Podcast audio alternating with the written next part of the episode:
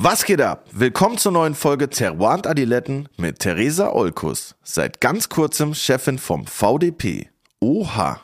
Terroir Adiletten kommt jeden Donnerstag. Folgt uns auf YouTube, Instagram und Spotify und lasst uns gerne ein Like und ein Kommentar da.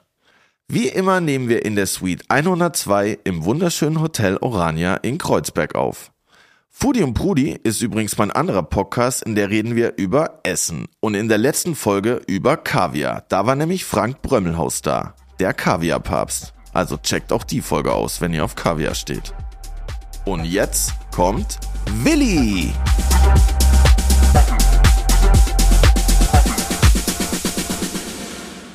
Ein herzliches Grüß Gott auch von meiner Seite. Wie geht's dir heute, Curly? Maschallah, mir geht's echt richtig gut, Bruder. Ich bin so müde. Ich habe gestern American Football geschaut. Echt? Ja. Aber ich habe gehört, OBJ Mhm. ist jetzt im Super Bowl. Das ist alles, was ich weiß. Ich weiß nicht, wo er spielt. Ich weiß nicht, was er Ja, ich macht. schaue jetzt seit fünf Jahren regelmäßig American Football. Oha. Und das Team, das ich unterstütze, hat mal wieder geschafft. Also Gott sei Dank mal wieder in den Super Bowl, nämlich die LA Rams. Die Rams. Oh, großer da Rams-Fan. kann ich dich direkt zusammenschließen mit Nessie, einer guten Freundin von mir, eine Ja. Sängerin, eine Künstlerin. Die ist nämlich auch Rams-Fan. Die hatte gestern in ihrer Story sogar so ein Trikot an. Du auch? Hast du ein. Trikot an? Nein, ich hatte kein Trikot. Aber im Geiste. ja, aber jetzt werden die Nächte halt immer lang, weil die Spiele sind halt immer erst um 0 oder 1 Uhr und die gehen halt dann bis 4, 4.30 Uhr. Und wenn wir immer vormittags schon aufnehmen, wird das ziemlich hart. Das ist echt tragisch. Ja. Da müssen wir dann Kabi trinken morgens. Stimmt eigentlich. Ja, perfekt. Win-win. Oder Sektchen. Habe ich auch Ja, gern. ist auch gut. Da gibt es ja auch ein paar gute deutsche Sekte, habe ich gehört. Stimmt. Also Sekte, nicht Sekten. Sekte. Sekte. Genau. Aber Sekten gab es auch schon lange keine mehr. sagt man immer, gell? Was? Sekten gab es auch schon lange keine mehr. Ja.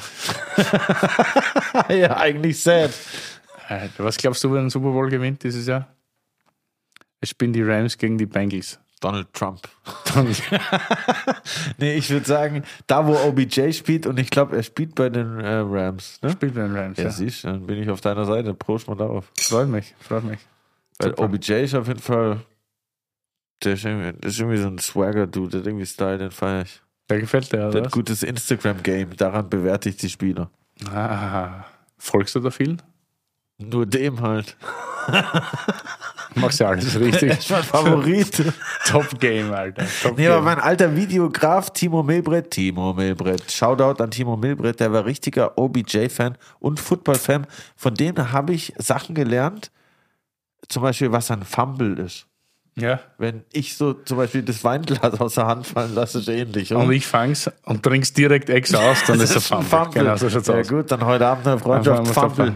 Aber es ist super, dass du von Sekten und wie- das funktioniert da bei der NFL, das ist ja alles eine Franchise quasi, nicht? Und da ist ja kein Team, Team, sondern das ist ja alles, was der wie Mackie, das ist alles eine Marke und jeder kann da ein Team kaufen und so weiter, aber im Endeffekt ist es alles die NFL.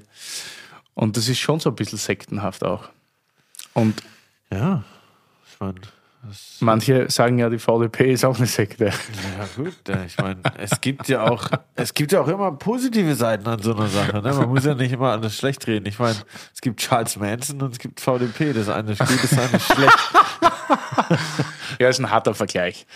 Aber generell gibt es immer so viel Kritik über so Verbände, weil die dann sagen, okay, das schmeckt plötzlich alles uniform, weil die machen dann alles gleich und jeder macht dem anderen was nach. Das stimmt nicht. Aber ich glaube auch, ich glaube auch nicht, dass Ich habe so schon ist. sehr viele verschiedene Weine getrunken aus der VDP. Der eine hat mir geschmeckt, der andere nicht. Also kann das nicht stimmen. Ja. Außerdem glaube ich, wenn viele Leute auf einem hohen Niveau miteinander was machen, wird das Niveau dementsprechend noch höher.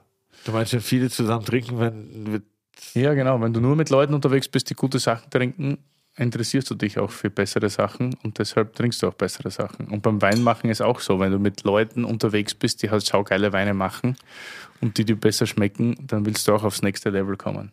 absolut. Super. Und ich glaube, das können wir heute auch sensationell gut besprechen, weil heute haben wir einen sensationellen Gast, Wen denn? nämlich die Theresa Orkus, die neue Geschäftsführerin des Verbands Deutscher Prädikatsweingüter. Nicht dein Ernst. Ja, Sie ist die Geschäftsführerin. die ist heute da. Die neue, seit 1.1. diesen Jahres. Oha. Da schaust du. Ja, dann bin ich jetzt werde ich gerade ein bisschen nervös, aber ich muss sagen, Eine der guten willkommen. Sachen in den letzten Pandemiejahren. Ja, das stimmt. Herzlich willkommen, Theresa. Bonjour. Hallo Theresa, schön, dass du da bist. Freut mich sehr, Freue mich auch. dass wir dich heute hier haben in der wunderschönen Suite 102. Mich freut's auch. Danke. Schön, mal heute wieder in Berlin zu sein. Wird heute doppelt aufgenommen, hast du eigentlich auch Ja, stimmt. Wir schneiden das gleich mit und ich kann das dann auch verwenden. Perfekt, Auf ein. Glas Wein mit Curly und Willi. Das ist ein Win-Win, klasse. Schön, oder? Eigentlich Deshalb gleich die erste Frage. Was, wir drehen den Spieß um. Was war denn dein letztes Glas Wein, das du hattest? Wow. Mein letztes Glas Wein war gestern Abend. Ja? Ähm, und das war ein Sekt vom Weingut Dr. Wehrheim in der Pfalz. Und das war sozusagen äh, Aperitif, bevor wir essen gegangen sind. Wo war's? äh, im Otto, auch Prenzlauer Berg, das neben dem Hotel äh, Oderberger. Mit dem. Pool. Und die machen, ja genau, und die haben, da war ich letztens schon mal essen und war so ähm, angetan von einem Gang, den die machen. Und zwar ist es so rote Beete, die dehydriert ist und dann mit Schlehensaft wieder aufgekocht. Also es so extrem konzentriert und irgendwie süß, aber auch sauer durch diesen Schlehensaft und ähm, extrem guter Gang, ja. Und da waren wir danach essen. Otto. Was gab's Wo dort zum? Trinken? Dort gab es dann noch, ach stimmt, das war ja dann nicht das letzte Glas Wein. Dort haben wir noch, ähm, was war das? Äh, so ein roter Petnat aus Rheinhessen. Das war nichts vom VDP, deshalb darfst du Nee, es nicht sagen. nicht. aber ich könnte dir jetzt wirklich auch gar nicht mehr den Namen sagen, aber es hat extrem gut zu dieser roten Beete gepasst natürlich. Ja, okay. Das war euer letztes Glas Wein. Oha. Hast du heute schon was getrunken, Curly? Nee, Okay. leider nicht. Ja, dafür schenken wir jetzt ein, nicht? Mm, Ja, mein letztes Glas Wein war. Ich muss, ich habe so viele getrunken. Ich muss, muss hier kurz in mein Handy reingucken, dass ich auch damit glänzen kann, was wir da getrunken haben. Das wirst du ja wohl so wissen, Auf oder? gar keinen Fall, Digga. Also ich Das hatte gestern, um die Wartezeit von deinem Handy zu überbrücken, mein letztes war ein Sekt, ein von, von Dings. Na, wen hat man hier, Silvester? Raumland. Raumland gab es gestern. Ich habe mir nämlich so neue, ganz witzig, ein Oh, Freund von mir, ich oder wie ich ihn immer nenne, mein Onkel, obwohl er nicht mein Onkel ist, der hat in Wien so eine Champagnerbar, die heißt Dosage. Dosage? Ja, die ist irgendwie ganz witzig. Und der hat gemeinsam mit Zalto sich wieder so Champagnerkelche, so Champagnerschalen machen Die lassen. alten, ja. ja. Der hat die Burgundergläser, nehmen die und die schneiden die ab. Also die sind nur so drei Zentimeter hoch in etwa, also oben der Kelch. Und dann schaut das so aus wie alte Champagnerschalen und die wollte ich irgendwie probieren. Wie das so ist, weil eigentlich ist ja das zu nichts. Aber manchmal denke ich mir, du musst ja nicht immer so herumdoktern mit dem Wein und wenn du dann einfach einmal nur so einen dekadenten Kelch hast, wo du raustrinkst und am Gaumen gar nicht so schlecht. Ich meine, natürlich die Nase verfliegt ein bisschen, du merkst nicht viel. Aber am Gaumen war das eigentlich voll Sieht schon okay. spektakulär aus. Ich habe auch, meine Mom hat ausrangiert zu Hause und hat so diese alten, die, ich weiß nicht, waren die dann glatt sozusagen oder auch so verziert, so richtig schwer? Nee, klar, ein Zalto-Glas. Ah, ein ach so, tatsächlich. Okay, Genau. gut. Und ich habe diese richtig schweren, weißt du, wie ist es Bleikristall oder keine Ahnung, diese Ja, verzierten ja, ja. habe ich mir noch gesichert, äh, weil ich die so Geil. auch kultig finde. Aber So ob ich da jetzt ja, ganz genau so sehen die richtig. aus. Aber ob ich die jetzt immer rannehmen würde für Sekt. Finde ich super. Mein Machst letztes manchmal, Glas- Achso, ja, sorry. Sorry, sonst vergesse ich es wieder. Das war Danke. von Vincent Dovisset, Chablis Premier Cru. 2013, La Forêt. Das nächste, was wir machen nach dem Wörterbuch, ist wie spreche ich französische Weine? Ja, Digga, keine Ahnung. Der weiß ja auch nicht, wie mein Name klingt. Wie soll ich seinen kennen, Digga? Okay, okay cool. Aber es war geil auf jeden Fall. Ich habe da, da so ein bisschen erwartet, oha, krass, aber okay, anscheinend nicht. Na, sehr gut. Und weil du gestern Wehrheim-Sekt hattest, dachtest du, du nimmst heute den Nachbarn mit, mit dem genau. Rebholz-Sekt. Genau, ich habe äh, einen Sekt vom, vom Weingut Rebholz aus Siebeldingen dabei. Pinot-Sekt, das ist jetzt 18er. Ja. Ähm, das ist 100% ähm, Spätburgunder-Sekt. Und äh, ja, zum Einstieg dachte ich mir irgendwas Sprudeliges, nachdem wir uns im VDP ja sehr viel mit Sekt beschäftigen in letzter Zeit. ja, Sollte das heute der Einstieg sein. das ist sehr gut. Trinken wir Nice. nämlich auch gern so nachmittags ein Sekterl. Sehr gut. Sehr zum Wohl, Prost. Cheers. Cheers. Welcome.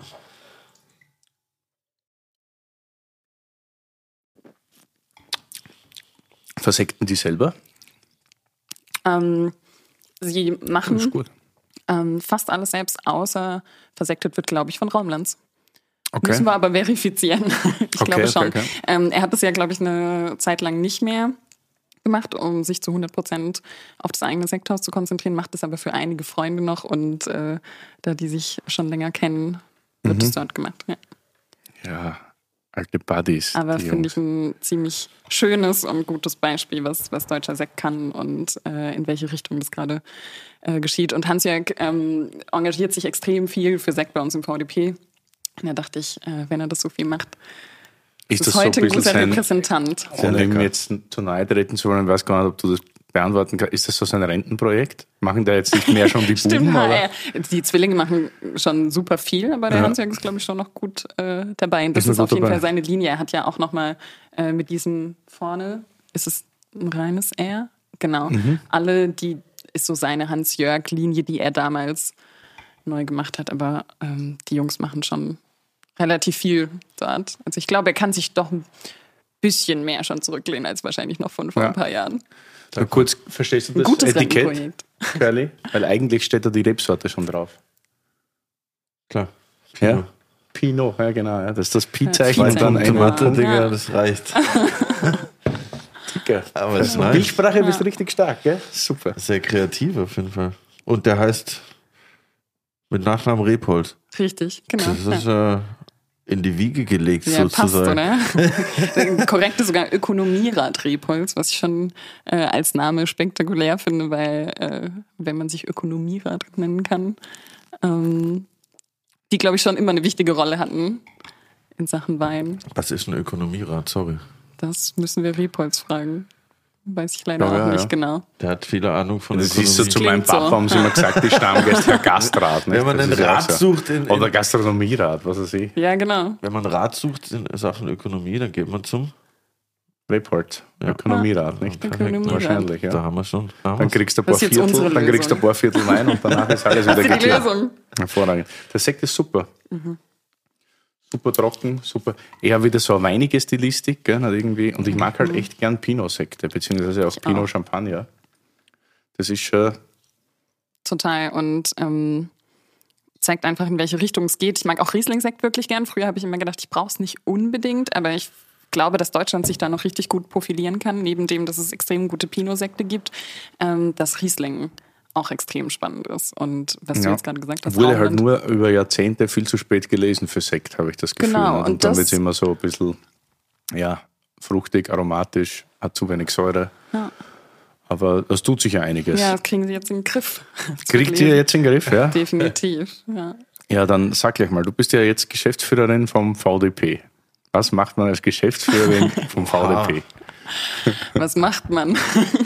Ich würde es mal in zwei Teile teilen. So ein Teil nach innen, ähm, die Arbeit, was natürlich im, im VDP der, ich sag jetzt mal, ein großer Club ist von 200 Mitgliedern. Ähm, viel Arbeit mit, mit den Mitgliedern selbst. Dann äh, gibt es natürlich einen Vorstand, der Entscheidungen treffen muss und ähm, schaut, wo geht's in Zukunft hin und auch Fragestellungen lösen muss. Also es gibt dann ganz klassisch, ich meine, wir machen ja auch Mitgliederversammlungen, wir müssen Vorstandssitzungen einberufen, es gibt ein Präsidium, wir ähm, müssen uns drum kümmern, wer übernimmt welchen Posten in Zukunft und so weiter. Also viel Arbeit nach innen, ähm, die Mitglieder informieren über äh, Dinge, dann gibt's verschiedene Arbeitskreise Das natürlich. klingt jetzt für mich so, als würdest du nur Streit schlichten die ganze Zeit, oder? Weil es sind ja Nee. so viele verschiedene Interessen. Das stimmt. Also das ist natürlich so, weil so sehr sie einen Anspruch haben ne? und das gleiche Ziel, dass sie Top-Weine machen, Top-Qualitäten, unverfälschte Weine, das, trotzdem sind sie natürlich total unterschiedlich. Allein dadurch, dass sie von zehn unterschiedlichen Regionen kommen, ähm, äh, sind natürlich Charaktere auch anders, dann sind ähm, es unterschiedlichste Generationen, Altersschichten. Ähm, das macht es aber extrem schön. Und ich musste jetzt zum Glück seit 1.1. noch nicht viel Streit schlichten. nee, es ist. Ähm, es macht extrem viel Spaß und neben dem Teil nach innen, also dass wir viel gucken müssen, wie wir uns entwickeln, ähm, ist es natürlich auch ein Part nach außen. Also Weinbau politisch extrem viel. Wir müssen uns ja auch in anderen Gremien beteiligen, wie zum Beispiel dem Deutschen Weinbauverband und so weiter. Ähm, und dann auch ganz viel Kommunikation, Marketing, Werbung. Das ist auch ein spannender Teil, weil ich sagen würde, der VDP ist einerseits eine Marke geworden, ne? also mit dem, mit dem Logo als Orientierung für, für Weintrinker. Ähm, deswegen hat man automatisch viel Markenarbeit, aber andererseits hat man so diese Vereinsseite, ähm, wo man sich austauscht, wo man äh, miteinander vorankommen will, wo man auch in schwereren Zeiten vielleicht mal ähm, einander aushilft. Also wenn jetzt zum Beispiel, ich meine, prominentestes Beispiel wahrscheinlich äh, letzter Sommer mit der A, ähm, wo auch bei uns sechs Betriebe stark äh, betroffen wurden. Und was einfach zeigt, wie sehr so ein Verband und eine Gemeinschaft auch zusammenhalten kann. Und neben dem, dass wir natürlich die Spendenaktion für alle A-Betriebe hatten, ähm, hat man natürlich untereinander als Kolleginnen und Kollegen viel geholfen oder selbst so Sachen wie, also jetzt zum Beispiel gab es eine, ähm, jedes Mitglied muss ja einen Beitrag bezahlen und das hat man auch den sechs äh, Mitgliedern erlassen und das tragen dann dafür die anderen. Und äh, ich finde, cool. das ist ein ganz schönes Beispiel, was zeigt, wie man halt füreinander da ist. Oder wenn jetzt jemand einen kompletten Frost äh, hatte oder so und dann, äh, wie man einander aushilft. Also ähm, das ist dieser so familiäre Part in so einem Verein. Und auf der anderen Seite haben wir dann eben, ja, die, die Aufgabe, das möglichst bekannt zu machen und den mhm. Leuten zu erklären, was da dahinter steckt. Ja, ich habe gestern erst eine Doku gesehen über diese Flutkatastrophe und mhm. da war auch ein Winzer dabei, der dann erzählt hat, dass er neue Fässer und neue Tanks gekriegt hat, auch teilweise nur ausgeliehen, aber so, dass er einfach wieder anfangen konnte zu ernten. So, das fand ich schon auch cool, so dass man da also zusammenhält als Winzer ja. oder VDP, je nachdem. ich weiß jetzt nicht, ob der drin war, aber. Ja. Also die, diese Wochen danach und jetzt auch noch, ähm, ich meine, ihr hattet ja auch eine Aktion gemacht von der Freundschaft aus, zum ja. Beispiel diese Solidarität ähm, zu sehen in der ganzen Weinbranche, egal welcher Händler, welcher Gastronom, welche äh, Kollegin. Ähm, ich, ich finde, da war so jede unterschiedliche Struktur war total egal, sondern man hat einfach ähm, geholfen und viele sind hochgefahren und so. Und es war schon glaube ich, was viele, was uns zumindest die, die Mitglieder zurückspiegeln von dort, was sie auch so ein bisschen wohl getragen hat durch diese ja. Zeit, dass man halt weiß, man ist nicht alleine und man äh, weiß, dass man Hilfe hat. Ja. Voll, ich glaube, sowas ist auch voll wichtig, dass man sieht, dass es weitergehen kann. Bist du da eigentlich reingerutscht oder hat sich das schon vor längerem herauskristallisiert, dass das angehen wirst? In den VDP. Ja. ähm, mir war schon immer klar, dass ich, also ich habe Kommunikationswissenschaft und Medienforschung studiert an der Uni in Hohenheim bei Stuttgart. Und ich habe immer bereut, dass ich nicht nach Geisenheim gegangen bin. Okay. Weil ich aber dachte, wir haben ja kein, also wir haben Weinberge zu Hause in meiner Familie, aber wir haben jetzt kein klassisches Weingut oder so. Ähm, von dem her dachte ich, ich war irgendwie der Ansicht, nach Geisenheim gehen nur die Töchter und Söhne. Ähm, und dachte, ob das dann so Sinn macht. Vielleicht mache ich lieber mal was Allgemeines. Du wolltest in Geisenheim auf jeden Fall nicht bei einer Hektarparty verschachert werden. Stimmt, das wäre natürlich auch noch eine Lösung gewesen. Man hätte auch erst dorthin und dann Weingut bekommen können. Ja, ja. Ähm. Curly, Wein, das Wörterbuch. Hochschule Geisenheim. Die Hochschule in Geisenheim am Rhein ist die einzige Universität in Deutschland, die verschiedene Studiengänge rund um Weinbau, Önologie und internationale Weinwirtschaft anbietet. Der Ruf der deutschen Weinhochschule im Rheingau ist legendär. Die Studierenden von Geisenheim kommen aus der ganzen Welt. Darunter sind Kinder von Winzern genauso wie Quereinsteiger. Die heutige Uni wurde am 19. Oktober 1872 gegründet. Damals hieß sie noch Königliche Lehranstalt für Obst- und Weinbau. Heute ist ihr offizieller Name Neudeutsch Geisenheim University. Also ihr habt, ihr, habt, ihr habt Weinberge zu Hause, genau. aber, aber Wein wird nicht wird, wird verkauft, Trauben verkauft. Richtig, genau. Okay. Ja, also sowohl mein Papa als auch meine Mama kommen von, könnte man sagen, landwirtschaftlichen Betrieben. Mein Papa hat schon immer in der Genossenschaft gearbeitet, seit er 16 war, bis in die Rente, also bis jetzt von vor ein paar Jahren. Ähm, meine Mom kommt von einem Hof, das sind vier Schwestern und die hatten auch schon immer Weinbau, sprich beide haben eigentlich Weinberge mit mit in die Ehe gebracht, wie man wahrscheinlich sagen würde. Und deswegen kannte ich das von Kind an und meine ganze Verwandtschaft ähm, ist, ist, hat mit Wein zu tun. Also von dem her war das schon immer da und äh, dachte dann aber eben, ich mache lieber mal was Allgemeineres, studiere Kommunikationswissenschaft und dann kann ich ja immer mal noch gucken und ähm, habe aber immer die Freunde beneidet, die halt in Geisenheim waren und so Verkostungen gemacht haben, während ich in Stuttgart saß und du manchmal Sachen mitgebracht hast auf Veranstaltungen, wo du dann dachtest, boah, kann ich es wieder mitnehmen, weil es jetzt doch fast ein bisschen schade. Du hast in Stuttgart studiert, also Genau, und du bist ja. auch von dort, aus Württemberg, Nee, oder? ähm, ich bin aus Württemberg, genau, aber vom nördlichsten Teil. Also das ist äh, das Taubertal. Taubertal, gell, Richtig, genau. Und da aus Markelsheim spricht es schon noch mal anderthalb Stunden weg von Stuttgart. Äh, und auch eher von weinbaulich würde ich jetzt sagen eher fränkisch geprägt. Also bei uns gibt es keinen Trollinger, Lemberger und so weiter, was ihr äh, mit den ganzen Württembergern jetzt auch schon behandelt habt. Ähm, es ist, genau, es ist eigentlich eher, also es ist ein Punkt in Württemberg, bei dem du zehn Minuten in den Westen fahren würdest, äh, also quasi nach links auf der Karte, dann wärst du in Baden im tauberfränkischen Teil, oder du fährst zehn Minuten in die andere Richtung, bist in Tauberrettersheim ähm, und bist im fränkischen Teil. Also das ist wirklich der letzte Zipfel Drei- oder aus. Dreiländereck. Ja, genau, es ist das, das altberühmte äh, Dreiländereck und auch diese Boxbeutelgrenzen verlaufen dort. Also, weil man ja selbst in Baden Tauberfranken in Boxbeutel abfüllen darf, aber der kleine württembergische Teil dazwischen darf es eben nicht. Also, dort, wo ich herkomme, darf man es nicht. Und ja, da haben meine Eltern ihre Weinberge und haben die nach wie vor. Und äh, nur komme ich leider immer seltener, zumindest in die Weinberge heim komme ich schon noch oft, aber dass ich jetzt viel da noch mitmache, ist leider immer weniger. Werbung! Digi, ich hab's geschafft. Der Fastenmonat ist endlich hinter mir. Oha, krass. Welcome back. Wie war's? Naja, unterschiedlich. Mal leichter, mal härter. Meistens ein bisschen langweilig. das kann ich absolut nachvollziehen, verstehe ich. Und keine Ahnung, ob ich das so lange durchhalten würde. Mein Lieber, da habe ich die perfekte Lösung für dich. Intervallfasten. Da gibt's viele verschiedene Formen. Von sechs Stunden am Tag bis zwei Tage die Woche. Was man auf jeden Fall sagen kann, ist, dass das positiv auf die Gewichtsabnahme und die Reduktion von Körperfett auswirkt und auch auf den Stoffwechsel. Und noch ein paar Sachen. Und weißt du, was ich dir dazu empfehlen kann? Was denn? Natürlich AG1. Aha. Du weißt, das nehme ich ja schon seit über zwei Jahren, aber auch für spezielle Fastenkuren ist es perfekt. Mit seinem niedrigen Zuckergehalt und der hohen Mikronährstoffkonzentration. Einfach ein idealer Begleiter fürs Intervallfasten. Es liefert dir für fast alle Fasten ein Nährstofffundament aus über 70 Inhaltsstoffen, die die positiven Effekte vom Fasten zusätzlich unterstützen. Es hilft deinen Energiestoffwechsel und gesundes Altern von den Knochen und deinem Nervensystem. Das ist natürlich nice.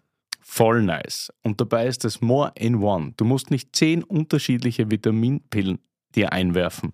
AG1 ist ein Produkt mit mehr als 70 Zutaten aus natürlichen Lebensmitteln, das viele andere ersetzt. Eine tägliche Portion AG1 liefert ein Nährstofffundament aus fünf verschiedenen Produkten. Es macht somit viele Multivitamin- und Mineralienpräparate, Bakterienkulturen, andere Greens-Mischungen und Pilzkomplexe überflüssig.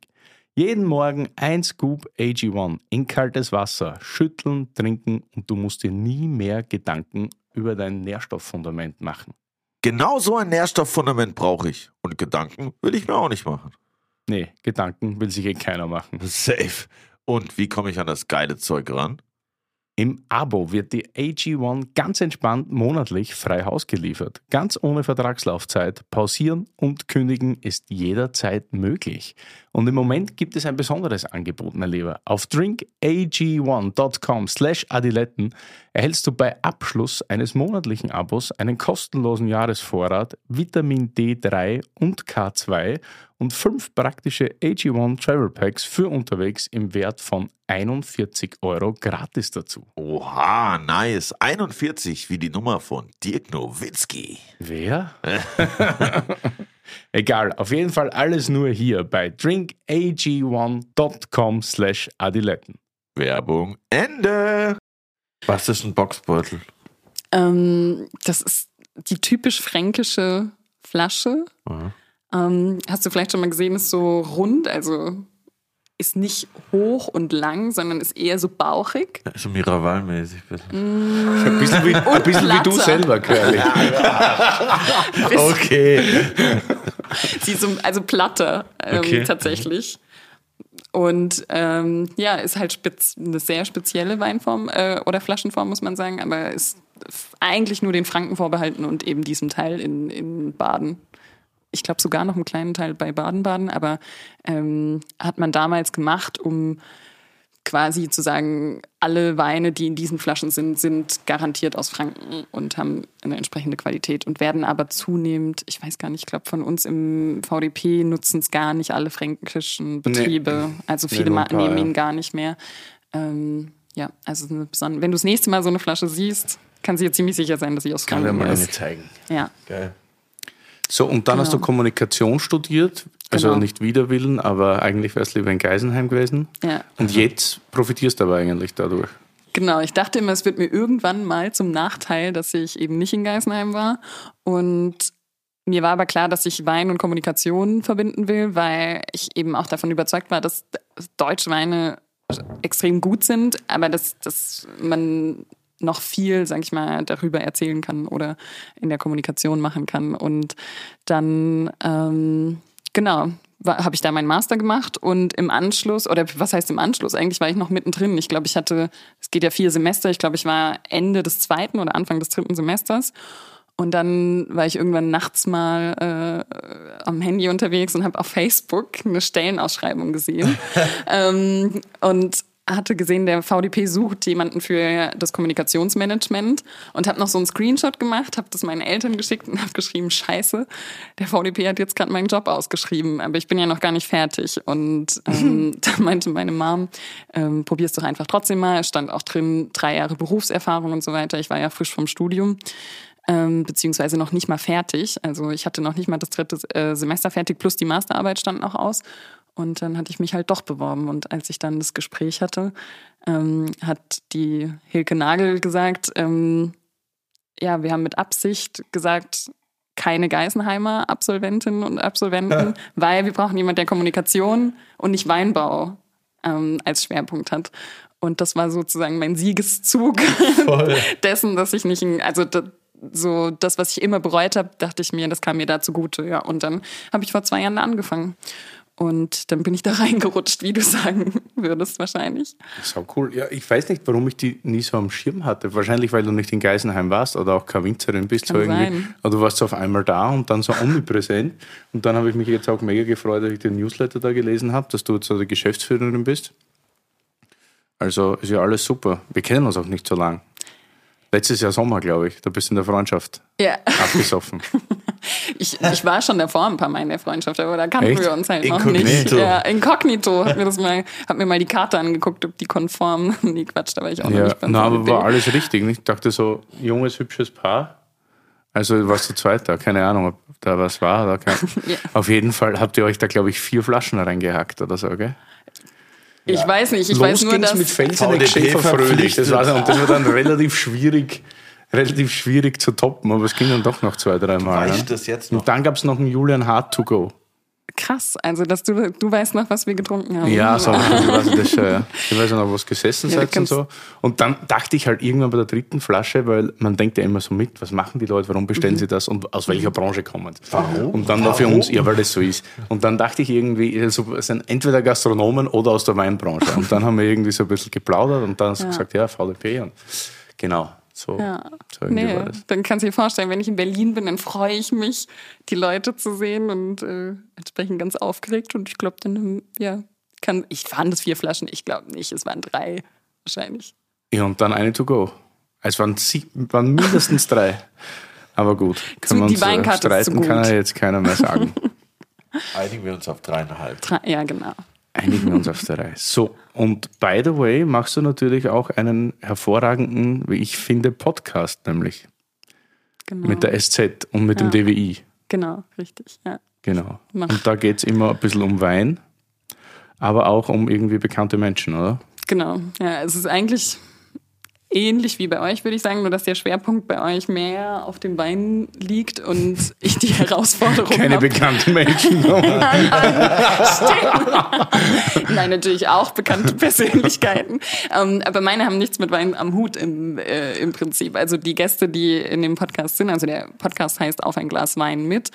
Und äh, entsprechend treffe ich unterschiedliche Persönlichkeiten ähm, und plaudere mit denen über, keine Ahnung, was sie, was sie machen, was sie antreibt, wie sie Wein sehen. Also wie gesagt, das sind halt wenn du überlegst, so Max Herre zum Beispiel oder ähm, Veronika Ferres oder Magdalena Neuner, die, die haben ja jetzt nicht auf den ersten Blick was mit Wein zu tun. Und das ist aber gerade das Spannende, weil wir uns ja so oft in dieser Blase, sage ich jetzt mal, bewegen und dann aber mal zu hören, wie jemand, der weiß nicht, irgendwie Künstler oder Sportlerin oder einen ganz anderen Schwerpunkt hat, beruflich auch und persönlich, äh, wie die auf Wein schauen. Ist wahrscheinlich ja der Grund, warum die immer nur so eine halbe Stunde dauern, oder? Gibt es nicht viel zu reden? Ich muss halt immer, es ist so ein bisschen, ähm, wir wollen ja auch über Wein reden, aber die Frage ist auch immer, wie viel hat mein Gegenüber Lust, über Wein zu reden? ja, ich habe mir jetzt ein paar ähm, angehört und ja. ich fand das ursuper. Wie erklärt man das dann an DWI, wenn man den Jan Delay zu Gast hat und sein erstes Statement ist so, ich trinke nie Wein, ich hasse Wein. Ich trinke überhaupt keinen Alkohol. Ich trinke am liebsten Whisky. ja, da war ich dann kurz irritiert, wo ich dachte, oh, vielleicht hätten wir den Titel des Podcasts nochmal genau briefen müssen. Aber das Spannende war ja dafür, dass er, also ich hatte einen Petnat dabei vom, vom Weingut am Stein aus Franken und ähm, dafür, dass er am Anfang gesagt hat, dass er keinen Wein trinkt, war die Flasche am Ende trotzdem leer. Also Ja, es, wird ihm, es scheint Ding, ihm ja. jetzt noch nicht so schlecht geschmeckt zu Die haben. Rapper nehmen es ja nicht so genau. Hat rein wie Limo, nicht? Ja, das, äh, deswegen dachte ich ja, das wird ihm bestimmt, ähm, wird ihm schmecken und ähm, ja, am Ende hat es wahrscheinlich auch. Aber das war tatsächlich ein bisschen äh, dann anders, als wenn ich jetzt jemanden treffe wie, keine Ahnung, Günther Jauch, wo du ja weißt, der hat ein, also der hat jetzt mit Wein natürlich ein bisschen mehr zu tun. Oder Tim Raue, die einfach hat ein deeper, ja genau, war ja auch schon bei euch, die ein bisschen deeper in dem Thema drin sind. Und dann ähm, ist auch der Weinanteil im Podcast ein bisschen höher, also gesprochen, der Weinanteil. Ja. Dauern dann auch länger. Ja. Was war denn so die lustigste Situation? Im Podcast. Ja. Ähm, was heißt die Lust? Also es gab einen Gast, der, den hatte ich morgens getroffen, um, ich weiß gar nicht mehr, zehn oder halb elf war ausgemacht. Ja. Und ich, ich bin früher angereist und im Hotel nachts wegen irgendwas bin ich aufgewacht und konnte nicht nicht pennen und war auf Instagram unterwegs und habe halt gesehen, dass äh, auf, auf dessen Story so, es war nachts um vier, dass sie noch trinken waren im Hotel und dann dachte ich, oh, mal schauen, wie die Podcastaufnahme am nächsten Tag läuft. Und ja, entsprechend schwer gefallen ist es dem Gast am nächsten Tag, äh, sich Wander, auf den Wein zu treffen. ja, das war, also das war schon amüsant, aber insgesamt war, glaube ich, jede Folge irgendwie, es ist ja, kennt ihr, man kann noch so viel sich vorher ausmalen, man kann es auch nie richtig planen und von dem her sind da immer gute Überraschungen dabei. Ich glaube, die besten und die lustigsten sind immer so, wenn ich, also ich mache mir schon immer so Notizen davor und ich bereite mich auch vor, aber eigentlich sind die coolsten immer die, wo du gar nicht drauf schaust auf dem Laptop so Genau, richtig. ja. Absolut. Wenn du so ein cooles Gespräch hast irgendwie, wenn es so dahin läuft. Ich finde auch die, wo, wo ich verkatert war, fand ich eigentlich auch immer ganz gut. Ja. Also es darf natürlich nicht zu verkatert sein, aber so. Ja, man hat ja auch immer schnell so, das ist das Gute, glaube ich, dass wir hier trinken bei dem Podcast. Man sieht, du bist auch heute durstig. Das ist so der Ja, Montagsdurst, Ich, gell? Nach heute- ich habe Sonntag. nichts mehr vor. Ich bin heute auf jeden Nach Fall. dem am brandigen Sonntag kommt der sag ich mal. durstige Montag. Das ist schon dankbar, ne? Also so, ich denke mir, es gibt ja so viele Podcasts, die meisten trinken jetzt nichts nebenbei. Und da ist ein, glaube ich, Wein-Podcast so das Dankbarste, was man. Weil es ist ja auch so. Deswegen funktionieren meiner Ansicht nach diese Formate auch so gut. Erstens, man hat endlich mal Platz, über Wein zu sprechen und hat nicht das Gefühl, dass man es so in eine kürzeste Zeit quetschen muss. Und zweitens wird ja jeder ähm, gemütlich und entspannt, wenn man sich trifft, wie Ja, wenn man in eine Bar Funktioniert geht. deiner so gut? Ich weiß nicht, ob unserer so gut funktioniert. Wir haben auf jeden Fall bei dem Food-Podcast Foodie und Prudi, den ich mache, auch eingeführt, dass wir da jetzt auch wieder Wein trinken. Das ist auf jeden Fall äh, lockert, sagen wir mal, alle Sinne und auch die Zunge. Schon nicht schlecht. Und esst ihr auch währenddessen? Nee. Nee. Ich glaube, das ist ein bisschen ungut, Das ist oder? ja- Mit dem Mikrofon, mit dem Schmatzen und so. Ja, da müsste man dann so Ich habe mal einen gehört mit dem machen. Christoph Amend, glaube ich, und mit dem Tim Raue und da wurden die ganze Zeit Chips gegessen, da bin ich wahnsinnig Oh, geworden. wow, ja. Da reden die auch die ganze Zeit von den Trüffelchips Ja, und dann ja. stellst du dir noch vor, wie das riechen muss in dem Studio. Deshalb bin ich auch so dankbar und froh, dass wir hier die große Suite haben. Das ist schon ziemlich angenehm, muss ich sagen. Absolut. Shoutout. Ja. Erst der Sekt wird auch immer besser. Wie kommst du auf Rebholz? Übernice. Ja, weil da die Trauben Ist natürlich insgesamt schwierig zu überlegen bei 200 Mitgliedern. Was bringt man mit? Und Stimmt, gell? Gibt es jetzt Rüge von allen anderen? Keine Ahnung. Die Karte ausgebreitet. Hast du so los geworfen, ja, Darts genau das geworfen. wär's. Ich finde es aber auch super, dass du einen Wein mit hast vom Winter, der gar nicht im VDP ist. Da kommen wir auch später dann noch Ja, zu ich dachte, sprechen. das ist, ähm, das ist eine Überraschung. Und, ähm, Ja, ist doch gut. War in der Hoffnung, dass du das noch nicht kennst. Ich kenne nix.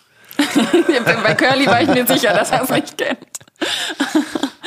Nee, ähm, wie gesagt, er, er macht super viel. Also wir haben ja, äh, wann war das? Dezember vor einem Jahr, ähm, dieses Sektstatut, also eigentlich schon viel länger auf den Weg gebracht, aber auch kommuniziert und ähm, der Anspruch ist da, dass man einfach den, den Anspruch, den man im Prinzip schon beim Wein hat, von der Qualität, dass man den auch dem Sekt an, anerlegt und äh, international auch aufmerksam drauf macht, was es für deutsche Sekte gibt. Und er macht halt zusammen mit äh, Mathieu Kaufmann, dem, dem Volker Raumland, äh, wer ist da noch alles, der Friedrich Keller, Julian Huber, Caroline Diehl, Marc Barth, Aldinger und so weiter, alle, wo man weiß, dass sie richtige Spitzensekte ähm, produzieren und äh, noch, noch viele mehr ähm, engagieren sich und er leitet diesen Arbeitskreis. Das ist ja Ah, so ein, okay. so ein, ich habe sehr schnell gelernt, dass im Verband, ähm, dass so, wenn du nicht mehr weiter weißt, dann gründe einen Arbeitskreis. Das hat man eben vor drei Jahren gemacht für Sekt und äh, es ist ein schöner Arbeitskreis. Ich muss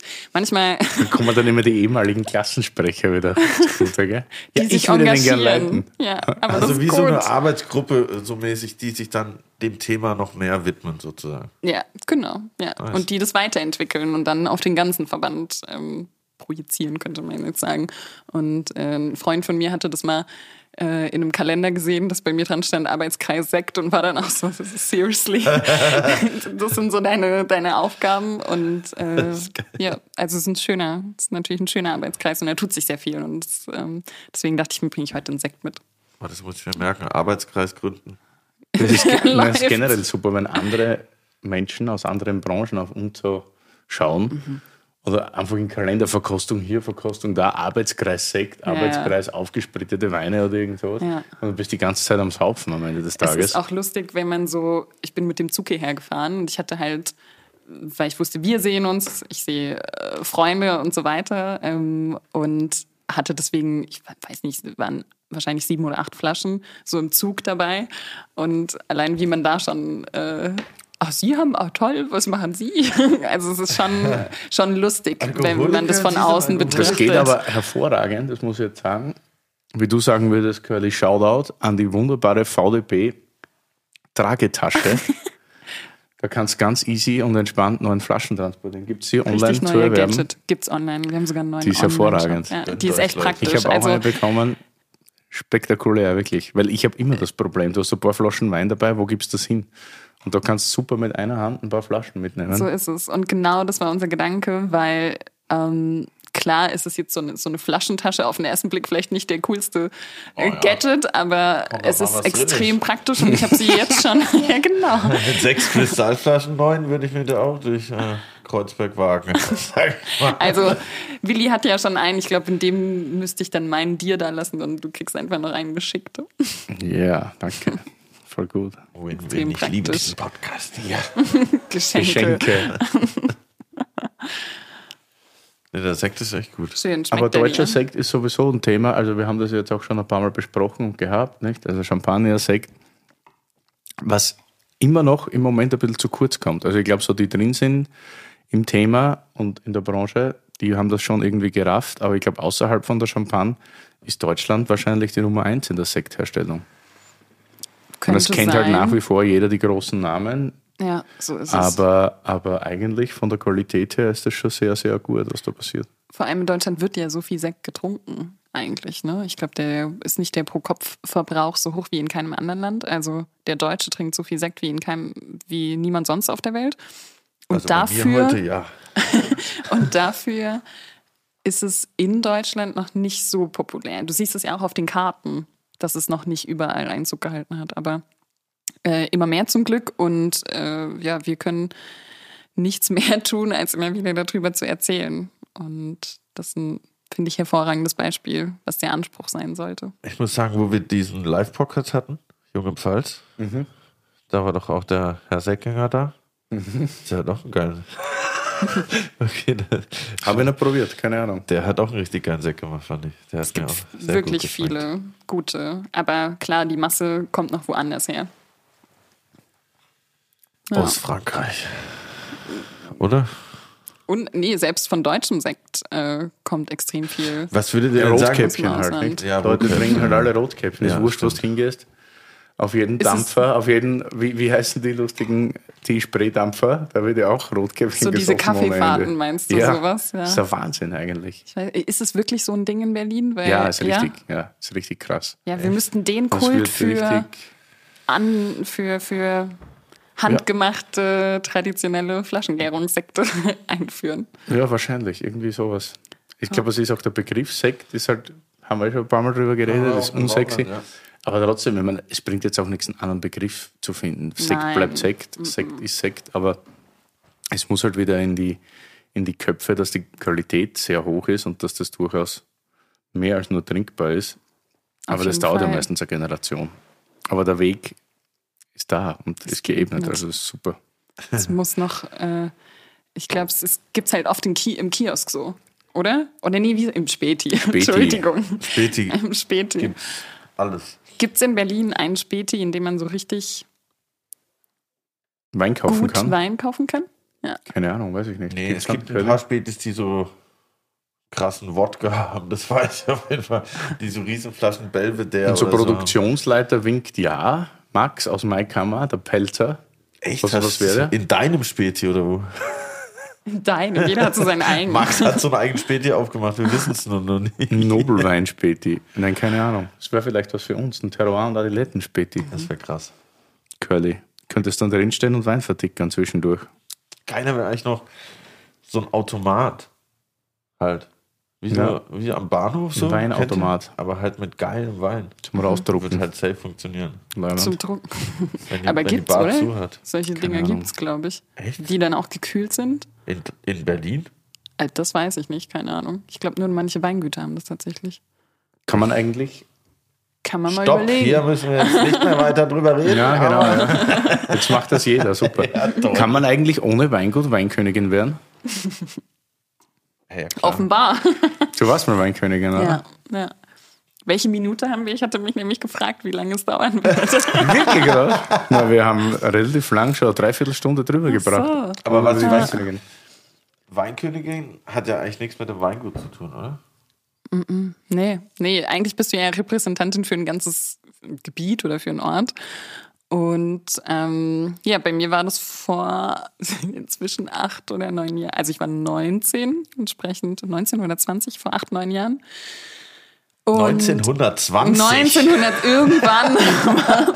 ähm, und wenn ich heute drauf zurückgucke, ähm, würde ich es auf gar keinen Fall missen wollen. Also man hat in diesem Jahr schon extrem viel gelernt. Du wirst ja immer, du fährst irgendwo hin und weißt im Grunde gar nicht, was dich erwartet. Und fährst zurück, kennst ganz viele Leute mehr, du hast was gelernt, du, ähm, keine Ahnung, hast schöne Weine getrunken.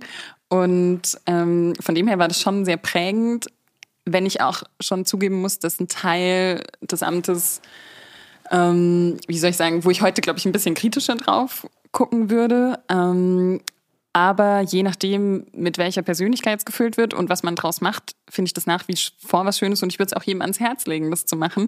Ähm, ob jetzt der Name stimmt oder ob es dafür eine Krone braucht oder ob, ähm, ich weiß nicht, ob man da Autogrammkarten braucht, ist die andere Frage. Aber eigentlich ist die Idee ja sehr smart, sowas einzuführen. Ähm, und was ich das Positivste an der Sache finde, ist, dass die Weinbranche sich halt junge Frauen, wie soll man sagen, ähm, sich an sich bindet, die später auch Lust haben, Verantwortung zu übernehmen und was mitprägen. Also ich kenne viele ähm, ehemalige Weinköniginnen, die heute, würde ich schon sagen, einen wesentlichen Teil dazu beitragen, wie deutscher Wein wahrgenommen wird und sich auch irgendwo engagieren. Also ähm, es gibt ja viele, viele junge Beispiele, die, ähm, die heute da was machen. Und das, glaube ich, schadet so dieser ganzen Branche nicht, weil man halt fast sein Leben lang damit verbunden wird. Weil nur weil dieses Jahr jetzt rum, ähm, rum ist, verliert man ja die Message oder diese Botschaft nicht. Mhm. Ähm, Im Gegenteil, also man hat die ja weiter, trägt man die fort, würde ich sagen. Und deswegen ähm, finde ich, ist es nach wie vor ein schönes Amt, wenn auch gewisse Teile sicherlich revolutioniert werden müssten. Ja. Und warst du dann von einer Area oder warst du? Von einer Area. All over Deutschland. All over, nee, das nicht. Ich war von Württemberg. Genau. Und damals war ähm, 13 oder 14, glaube ich, 2014 war die Wahl ähm, in Bad Mergentheim. Und dann hat man halt gesagt, also wo ich herkomme, und dann hat man gesagt, dann müssen wir schon auch eine Kandidatin stellen. Und nachdem das alle war, also wirklich meine ganzen Tanten waren, meine Mom, meine Schwester, meine Cousinen, war irgendwie dann ich an der Reihe. Eine Familie voller Weinköniginnen. Ja, genau, Geil, eine ganze ey. Dynastie. Das ist auch so der Stolz meiner Oma, wenn sie, wenn wir irgendwo, wir machen einmal im Jahr, machen wir eine Weinreise in ein Anbaugebiet mit der kompletten Familie. Ähm, und dann ist immer so das Erste, was sie erzählt, so, ja, also, äh, die war Weinkönigin, die war Weinkönigin, die war also, so ihr ganzer Stolz. Also, ist auch schön zu sehen. Ich meine, allein deswegen hat es sich schon gelohnt. Voll. Ja. Werbung. Willi, jetzt musst du sehr stark sein. Wieso, wo siehst Naja, du hast doch so abgehatet über den Autohändler, der euch den neuen Bulli noch nicht geliefert hat, weswegen Lou für eine Woche irgendwo in der Pampa warten musste. Erinnere mich nicht daran. Doch, Alter. weil ich dir jetzt auch mal was beibringen kann. Kennst du See You Camper?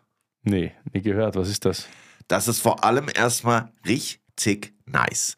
Bei You Camper kannst du online Wohnmobile in über 20 Ländern buchen. Mit ein paar Klicks kannst du das Ding konfigurieren und Add-ons dazu buchen. Das Ganze mit einer riesigen Auswahl, über 150 Vermieter weltweit. Vom kleinen Truckcamper bis zu riesigen Luxus-Motorhomes. Alter, echt? Wie jetzt? Und ich habe mir extra einen Bulli gekauft? Ja.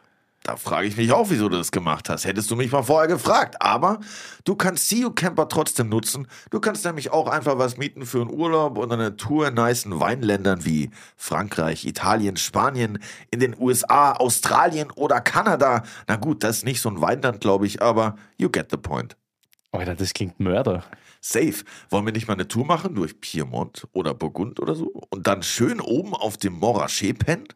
Eigentlich habe ich immer Bock, aber hast du überhaupt schon wieder den Führerschein? Nein, noch nicht. aber bekomme ich bald. Ist jetzt schon sowas von verjährt alles und wenn ich ihn hab, geht's los. Klingt nice, Digi. Und wie funktioniert das Ganze? Einfach auf www.cu-camper.com gehen und wir wären ja nicht wir, wenn wir nicht ein fancy Goodie für euch hätten. Mit dem Gutscheincode CU-TA24 spart ihr bei allen Buchungen ab 1500 Euro 50 Euro ein. Das Ganze ist einlösbar bis zum 31.12.2024. Das war viel Info. Sag nochmal, komm auf www.cu-camper.com Gutscheincode CU-TA24 eingeben und ihr spart 50 Euro bei allen Buchungen ab 1500 Euro. Das Ganze geht bis Ende diesen Jahres, also bis 31.12.2024. Alle Infos wie immer in den Show Notes und natürlich erst parken, dann Wein trinken. Ich scroll schon, ey, da sind echt ein paar richtig geile Dinge dabei. Werbung Ende! Also, ähm, Du hattest ja auch so eine Krone dann, oder? Mhm, ja. Geil. Ist schon nice. ja, wobei es ja auch irgendwann mal wehtut, wenn man das die ganze Zeit aufhat. ja, schon. Also ich, ja, ist ja nur so ein Diadem, so keine, keine schwere Krone, oder? So? Also ich glaube, meine, meine war nicht so wertvoll war sie jetzt, glaube ich, nicht. ähm, aber sie war eng auf jeden Fall. Ich weiß nicht, vielleicht war es auch mein Kopf, keine Ahnung. Auf jeden Fall ähm, hatte man schon gefühlt so Macken irgendwann. Und äh, dadurch, dass man sie ja auch in dieser Zeit fast, also man ist es ja ein Jahr und fast jeden Tag aufhat. Ähm, Ja, ich glaube, jetzt mittlerweile wird schon Zeit. Ich, ich hätte auch schon auch mal Bock drauf und ich glaube, die Zeit bringt es auch, dass es auch mal Was, dass du Weinkönigin wirst? Weinkönig geben könnte, würde ich sagen. Curly würde so eine Krone bestimmt gut stehen. Also mir geht es hauptsächlich um die Krone, aber ja. Ja. Ich will mir ein Kleid Obwohl dafür dir, anziehen. Vielleicht könnte man ja auch, wie heißen die Grills, oder? Ja, genau. Ja, Vielleicht könnte man sowas machen. Und steht hier so Kavi. das wäre nice. King of Kabi. Ja. Da hätten wir einen Bachelor Fast. of Kabi. Von der Weinkönigin zum Bachelor. Matthias Knebel, nächster Wein. Ich muss austrinken, ihr seid. Ja, Ja. wir sind Alkoholiker. Das ist ein, ein Trink-Podcast, kein Spuck-Podcast. Danke. Ja. Warum hast du einen Wein von Matthias Knebel dabei? 2017 Röttchen, großes Gewächs. Ja. Ähm, GG, genau. weil, also in erster Linie, weil ich ein Beispiel mitbringen wollte von einem Weinberg, also von einer großen Lage, die einfach spektakulär ist und zeigt, warum die, diese Stufe oder eine große Lage, warum ähm, die so äh, geschätzt wird und warum sie so groß ist, weil wer schon mal im Röttgen stand, würde ich behaupten, also ähm, der, der Matthias versorgt ja alle immer mit extrem guten äh, Bildern und Filmmaterial, Stimmt, wenn ja. er da ist. Also sehr, sehr hochwertiger Insta-Kanal, muss man sagen. Ähm, wer da mal steht und so Blick runter auf die Mosel hat und erlebt, wie steil es da ist. Und äh, der, also ich finde, man merkt schon, es muss hier was ganz, ganz Großes sein. Und ähm, deswegen finde ich diese Lage Röttgen einfach spektakulär. Also ich glaube, man hat fast über 80 Grad Steigung. Es ist extrem steil. Ähm, es kann alles nur per Hand gemacht werden. Und ähm, deswegen muss sowas auch eben so viel wert sein, weil ähm, es extrem viel Arbeit ist und ich finde das Ergebnis extrem schön. Mir haben die Weine äh, in den letzten Jahren extrem gut gefallen und ich finde, deswegen ist es ein gutes Beispiel, das mitzubringen. Und ähm, 17 war ein bisschen Ist ja auch noch Jahr. nicht so lang bei der VDP, der Matthias, gell? Ich, wir müssten mal schauen. Ich glaube, boah, müssen wir echt mal gleich gucken, 2009 oder vielleicht auch länger schon. Doch schon Ey, so lang. 2009 ist ja schon ganz schön Bin lange. ich schon so alt? Ich Vielleicht glaube auch. nicht, dass er schon so lang nee? ist. Nein. Okay. Also ich würde mir jetzt einbilden, so Also, Fünf Jahre. Matthias, Entschuldigung, ich habe noch nicht, nicht richtig nachgeguckt. Ähm, macht ja fünf nichts. Jahre. Auf jeden Fall. Könnte auch ja, 16 vielleicht sein kommt es mir nur so. vor, weil er immer so jung und frisch ausschaut. Who knows? Ja, Ähm, okay. Ja, und äh, nachdem wir dieses Jahr ein, noch eine riesengroße Party machen, weil wir 20 Jahre großes Gewächs feiern. Oha. Wann? und- Wo? August, Wiesbaden, äh, wird dann der Place to be sein. Und ähm, Ja, ja, stimmt, er kann noch nicht so lange dabei sein. Ich habe ihn nämlich gefragt, so, hey, was ist denn dein ältestes großes Gewächs, was du hast? Und äh, es ist nicht sein ältestes, aber das ist eben äh, eins, was er ähm, meinte, was jetzt gerade sehr schön ist. Und ähm, deswegen dachte ich mir, bringe ich 17er, großes Gewächs mit. Repräsentativ dafür, dass wir dieses Jahr dieses Jubiläum feiern und ähm, wir uns dann hoffentlich alle in Wiesbaden wiedersehen, Ja, wenn wir safe. 20 Jahre äh, GG feiern. Live-Podcast habe ich gehört. her. Freue mich drauf. Ja. Ah ja, hast du? Geil. Wie wichtig ist es, dass an der Mosel trockene Weine angebaut werden? ich bin immer so, ich weiß nicht. Ich liebe die Mosel für alles, was sie ist und für alles, was sie Hast darstellt. jetzt aber ich liebe den, ne? nein, ich liebe auch den, den gerade Schieferboden und so weiter. Und gerade diese restsüßen oder fruchtsüßen Exemplare, Ja. finde ich, die haben das USP schlechthin für deutschen Riesling. Also Ja. ich liebe das. Aber ich finde immer, man muss jetzt nicht mit aller Gewalt, und da schiebe ich schon jetzt den schwarzen Peter ein bisschen auf die VDP, weil ein großes Gewächs halt immer mehr wert ist als ein Wein mit Restzucker, außer bei Ego Müller. Jetzt in dem Fall. Oder ja, immer wenn es jetzt Goldkapseln und so sind, aber es ist ja so flächendeckend eigentlich das Hochwertigste. Und es kommt mir schon vor, dass manche dann vielleicht diesen restsüßen Stil, der so fein und elegant und geil sein kann, ein bisschen vernachlässigen, um dann ein bisschen mehr von diesen trockenen Weinen zu machen, weil es hinausposaunt wird, dass es so wichtig ist, trockene Weine zu produzieren. Curly, Wein, das Wörterbuch. Goldkapsel. Eine vor allem in den deutschen Anbaugebieten Rheingau, Mosel und Pfalz bei einer Reihe von Weingütern gebräuchlichen Bezeichnung für besondere Weine. Man erkennt sie an einer goldfarbenen Kapsel über dem Korken. Hätte ich fast nicht gedacht. Es handelt sich dabei um edelsüße Weine wie Beerenauslese oder Trockenbeerenauslese. Kleine Mengen von herausragender Qualität, die manchmal nur über Auktion angeboten werden. Als Steigerung der Goldkapsel kann man auch noch auf die lange Goldkapsel treffen, manchmal mit LGK abgekürzt. Das ist dann echter Bling-Bling-Style. Ich glaube, es braucht beides. Also die Mosel kann diesen einen Part natürlich, also es ist, äh, es ist auf gar keinen Fall das. Ähm, ich finde, es gibt großartige trockene Weine von der Mosel und es zeigt auch genau so einen Wein. Deswegen braucht es die auf jeden Fall, um deine Fragen zu beantworten. Aber ähm, der USP ist natürlich extrem da und äh, ich glaube nicht, dass es auf die Menge ankommt. Ich denke einfach, es ist auch der Anspruch äh, der Winzerinnen und Winzer dort, dass sie gerne eben auch trockene Weine machen wollen.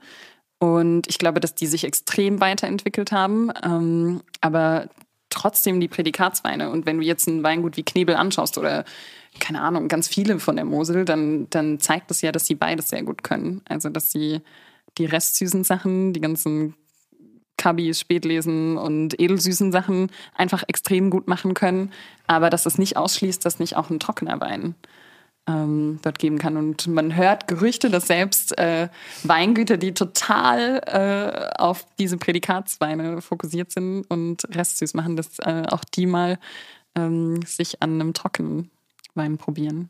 Ja, und vor allem ist es wahrscheinlich auch das Matchen, oder?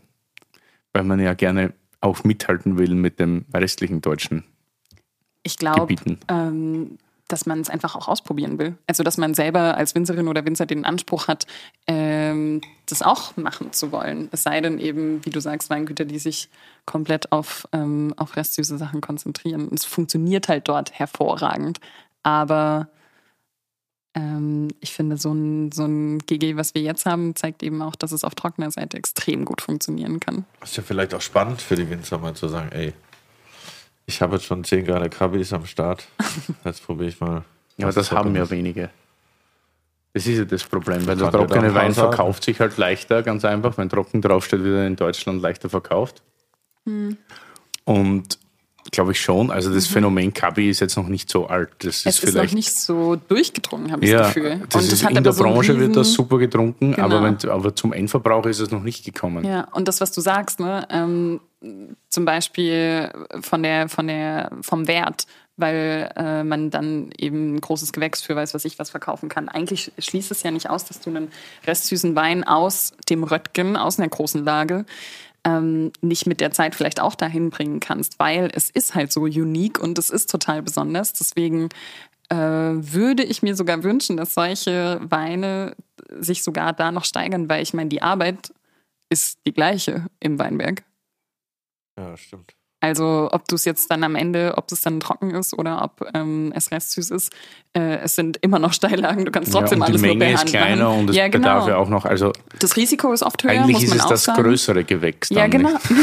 eigentlich müsste es die, wenn du überlegst, was auch für ein Risiko eingegangen wird, gerade bei edelsüßen Sachen, die dann noch länger hängen oder so, ähm, oder selbst bei Eiswein, weiß was ich, ist es ja eigentlich muss es die muss es noch mehr wert sein, weil ähm, weil einfach das Risiko höher ist. Aber ist dann die Mosel da jetzt als, als Einzelverband dann zu klein oder sagt man sowieso, dass das jeder weiß, dass so edelsüße Weine einen höheren Stellenwert haben? Oder warum, warum gibt es da zum Beispiel nichts von der VDP, dass man sagt, okay, geil, das wäre jetzt ein spezielles Ding? Weil irgendwie habe ich ja auch oft das Gefühl, dass so jede, jede Weinbauregion seine eigenen VDP-Regeln mittlerweile schreibt oder macht oder es ähm. wird sicher wahrscheinlich auch bald wieder was tun in deinem Herkunftsgebiet, nämlich aus Württemberg. Württemberg da gibt es ja auch diverse Bestrebungen, ja. wieder ein eigenes GG zu machen oder ein eigenes Tal sogar zu kreieren. Und deshalb mhm. ist es dann, was, gibt es sogar Bestrebung? Bin jetzt ich der Einzige, der so denkt, oder? Du meinst, dass man den Fokus auch mehr auf diese Stilistik Ja, auf Edelsüß. Ich meine, jetzt wird auf den Sekt geschaut zum Beispiel, das ist ja auch eine andere Stilistik genau, und es gibt ja. ja auch wahnsinnig viel Edelsüßelwein. Und ja. die Mosel hat ja generell das Problem, dass sie immer noch den billigsten Literpreis haben in Deutschland, obwohl sie eigentlich die härtesten Arbeitsbedingungen haben, muss mhm. man sagen. Weil Flachland ist natürlich einfacher zu bewirtschaften als Steillage. Ja, ja. ich glaube, diese Bestrebung ist auf jeden Fall auch da an der Mosel. Also ähm, wenn du auch siehst, das ganze Jahr über, ähm, welche kommunikativen Anlässe es gibt, dann, ähm, dann wird gerade was die Mosel angeht schon, finde ich, auch auf diese Prädikate äh, viel gelegt, zum Beispiel über die Versteigerung. Ne? Also mhm. dort äh, werden ja einerseits Prädikatsweine ganz viel, aber eben auch inzwischen Großgewächse versteigert. Und da liegt so auch mal die komplette Aufmerksamkeit auf diese sehr ähm, uniken, seltenen, besonderen Art. Und ähm, dort kriegen sie ja die Preise, weil wir vorhin drüber gesprochen haben. Also dort ist es ja schon auch so, dass die restsüßen Weine ähm, die entsprechenden Preise erzielen. Und das auch zu Recht, weil wenn du mal weltweit schaust, ist es ja schon sehr, sehr, sehr besonders. Und äh, man könnte ja, so wie du sagst, Kabi äh, ist ja schon so ein, immer noch ein Geheimtipp. Also es okay. ist schon auch der Einstieg für Leute, die zum Beispiel in meinem Umfeld ähm, sich erst an Wein rantasten, denen das sofort taugt. Und die mir jetzt Bilder schicken, dass sie die ganze Zeit Kabi trinken, ja, egal wo sie sind. Und wenn es auf der Karte mal Kabi gibt. Ähm, Weil es halt so mit viel Süße, viel Säure ähm, einfach sehr, sehr, sehr trinkig ist und schon auch ähm, einmalig. Also deswegen, äh, ich mag es auch gerne. Also, mhm. Aber äh, stimmt schon, ich war letztens in einem Weinladen. Da wusste der nicht, was ich meine. Was mit Kabinett oder was? Ja. Der wusste nicht, was er was, was du in einem Weinladen oder in einem Späti? Da dachte ich mir, Digga, was ist mit dir? Ja, Kabinett halt, Digga. Und er so, ja, nee, check ich nicht. Okay, komisch. Jetzt gehen wir mal zusammen hin. Wahrscheinlich, ja. Können wir mal was erzählen. Nee, ich will da auch keinem was Böses oder so, aber es stellt sich halt nur die Frage, nicht? Ich meine, der trockene Röttgen hier schmeckt hervorragend. Mhm. Mega. Muss ich sagen. Er wirkt in der Nase, finde ich, schon ein bisschen reifer, als er sich am Gaumen präsentiert. Mhm. Auch die Farbe ist so ein bisschen höher. Ja, danke. Ganz transparent. Dankeschön. Ja, man denkt vom, vom ersten Blick von der Farbe, dass er vielleicht schon ein bisschen. Ja, auch von der Nase, nicht? Du hast so ganz leicht reife Noten am Gaumen, also super frisch. Und das merke ich. Also so Gerbstoff und die Säure ist halt speziell. Also du merkst halt Schieferboden einfach nicht, was so saftiges. Eben, es ist genial und ich mag alles, was, also jetzt auch beim Essen, alles, was so viel Säure hat und viel Salz, taugt mir auch im Essen extrem. Und deswegen mag ich diese Weine super gern. Und ähm, ich finde, das trifft auf den zu viel Salz, viel Säure. Ähm, und ja, deswegen fand ich das ein ganz schönes Beispiel. Und freue mich dann, wenn wir dieses Jahr natürlich aus 20 Jahren große Gewächse probieren. Oha. Zurück bis ähm, 2000, Moment, sie wurden 2002 eingeführt, also müsste der erste Jahrgang 2001, glaube ich, Wer sein. hatten die Weine noch? Das werden wir gerade rausfinden. Ich hoffe, das ist nämlich super, weil Leute egal wie groß meine Bestrebungen sind, reife große Gewächse irgendwo zu bekommen, ja. du kriegst sie nirgends, weil die meisten sagen, sie mal. haben nichts mehr. Natürlich alles Lügner, klar. Ich würde jetzt auch nicht jedem alles verkaufen. Aber ich bin gespannt, wo es dann wirklich noch was gibt und wie viele Gastronomen dann kommen und sagen, du Arsch, hast mir nichts verkauft. da liegt doch noch was. Die Frage ist, ob sie es uns dann, ob sie es uns gerne geben.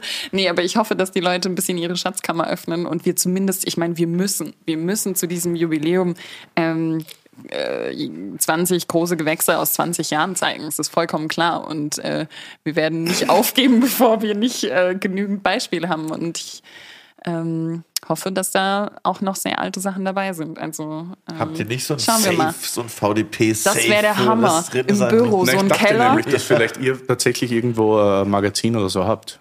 Ähm, wir haben eins. Nur leer. Adresse. Aber, aber, also erstens muss man sagen, ähm, äh, ist ja jetzt nicht so, als würden wir bei unseren Winzern einkaufen und was einlagern. Ähm, ja, aber wäre halt schlau, wenn zum Beispiel jeder Winzer sagt, okay, wir sind in einem Verein, wo 200 unserer besten Kollegen arbeiten. Ja. Lass uns doch jedes Jahr, keine Ahnung, was weglegen. Je nach ja, Jahrgang müssen wir das mal einführen. 18 bis 30 Flaschen für diverse Präsentationen irgendwie. Ja. Also wir haben ein bisschen was, das ist schon so, ähm, aber das geht nicht so weit zurück. Also ähm, da, müssen wir schon auf die Betriebe zugehen und ich hoffe, dass sie dann was rausrücken und es so viel noch gibt. Aber äh, das zeigt uns einfach mal wieder, dass man viel zurücklegen sollte, weil irgendwann kriegt man es dann einfach nicht mehr. Kostest du viel reife Weine?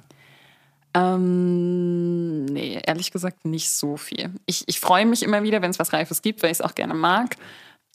Aber ähm, mein eigener Keller ist jetzt nicht, hat nicht so eine krasse Jahrgangstiefe, dass der extrem weit zurückverkosten könnte.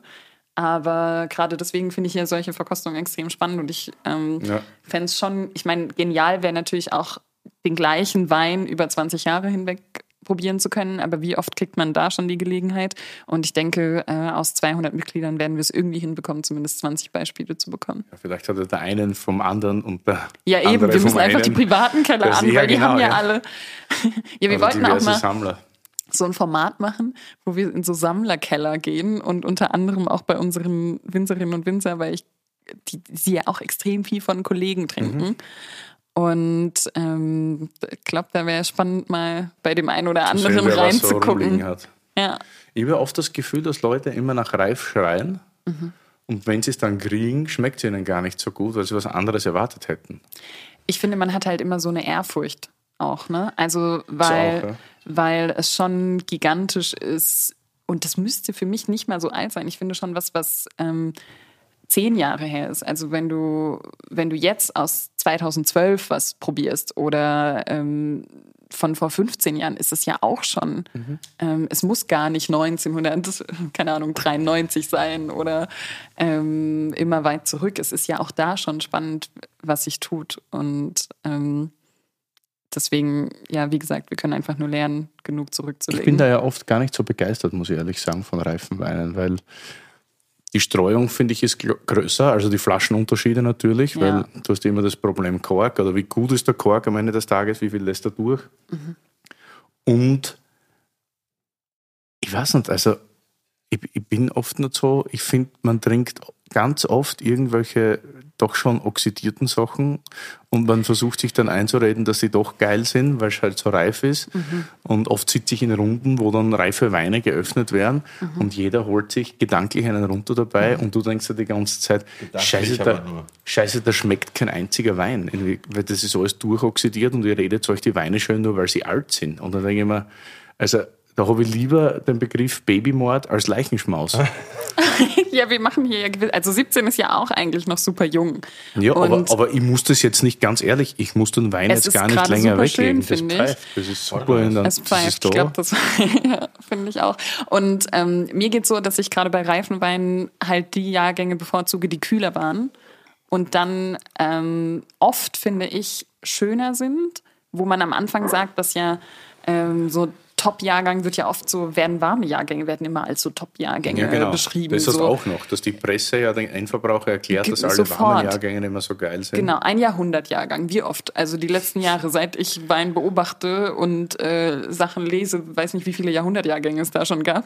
Ähm, 2018 oder 15 oder 12, wo du halt weißt, dass sie wärmer waren, ähm, wo man damals gesagt hat, wow, Wahnsinn und so weiter. Ähm, und oft gefallen mir aber so Rückblenden, g- gefallen mir die kühlen Jahre, deswegen finde ich 17 auch ein, sch ein schönes Beispiel oder auch 13, 14 gefallen mir besser als die warmen Jahrgänge. Also wenn reif, dann mag ich es lieber aus kühlen Jahren. Ich war gerade leider verhindert, deshalb habe ich die weitere Diskussion über den VDP-Safe nicht weitergehört. Aber ich dachte mir, warum macht man denn nicht einfach, wenn ich jetzt einen Wein anmelde bei euch, dann muss ich halt einfach zehn Flaschen in den Safe Das führen wir jetzt legen. einfach ein. Ja, wir machen, haben wir äh, gerade angesprochen. wir Aber du musst vielleicht auch lernen, in Verpackungsmengen-Einheiten zu rechnen, Curly, weil zehn Flaschen macht keiner. Es geht in Okay. Sechser- und Zwölfer-Schritten. Okay, dann 24. Sehr gut. Gut kalkuliert. Wir kriegen dich schon noch hin hier. Wir kriegen dich schon noch hin. Ja, also wir nehmen so auf 24 Flaschen pro Jahrgang an uns. Das wäre Ey, überlegt euch mal, wie ihr in zehn Jahren euch Freude denkt, so, oh, Ja, natürlich. geil, ich habe noch 24 Ja. Flaschen um 222er da. Es gibt so ein paar Kultkisten, jetzt wo du sagst, die liegen wohl, Eingemauert. die liegen wohl an einem mysteriösen, unbekannten Ort, den ich jetzt nicht verrate. Nee, ähm, die wurden damals, wann war das? Ich glaube, äh, zum 100-jährigen Jubiläum vom VDP, also vor elf Jahren oder vor ja, zwölf Jahren jetzt, wurden die eingelagert und das waren wohl damals die Weine, die, glaube ich, ich meine, ich war da nicht dabei, aber die in Wiesbaden so gut bewertet wurden von den Leuten und die wurden dann zurückgelegt. Also es gibt diese Krass. Kultkisten. Okay. Krass. Nur Gespannt. Ich habe davon gespannt, noch keine gesehen bisher. Es ist ein Mysterium. Let's, let's see. Schauen let's wir mal. Schauen wir Und mal. wie ist es dann, wenn man mit nicht abgeschlossenem Studium dann anfängt beim VDP zu arbeiten, in der Kommunikationsnische? Das war ein Hassel, weil Ja. ich ja nebenbei mein Studium fertig machen Ja, musste. genau. Und dann plötzlich wird man Geschäftsführerin. Ich meine, ist es so, dass man sagt, ja cool, mache ich, Pille Palle oder? Ganz nebenbei entscheidet man das natürlich nicht. Ähm, aber äh, also ich, ich habe nicht lange gebraucht für die Entscheidung zuzusagen, weil mir ja eigentlich klar war, dass genau, dass es genau der Job ist, den ich machen will. Und ähm, deswegen musste ich da nicht lange überlegen. Trotzdem war es wohl überlegen. Also ich, ich habe nicht lange gebraucht, ähm, zuzustimmen, aber ähm, es hat sich ja auch schon länger, muss man sagen, dadurch, dass ich vor einem Jahr die Stellvertretung übernommen hatte ähm, und schon langfristig das Ziel war, dass ich mit Hilke irgendwann tausche und ähm, wir das sozusagen zusammen machen, ähm, sie sich aber doch eine, eine Spur mehr einfach ähm, aus diesem Alltagshassel ähm, zurücknehmen kann. Und jetzt haben wir die, finde ich, sehr schöne Win-Win-Situation, dass ähm, wir dass ich einerseits von ihrer Erfahrung natürlich total profitieren kann, weil sie das seit über 20 Jahren macht und den VDP Ja, und aufgebaut ist hat. bombastisch, Ja, also- genau. Sie, ist, sie hat es von so einer One-Women-Show tatsächlich äh, hochgeführt ähm, und hat genau das, ich meine, wenn du überlegst, wir feiern jetzt 20 Jahre Jubiläum Großes Gewächs und sie hat das alles mitgemacht, die Taufe und so weiter mit Hugh krass, Johnson ja. damals.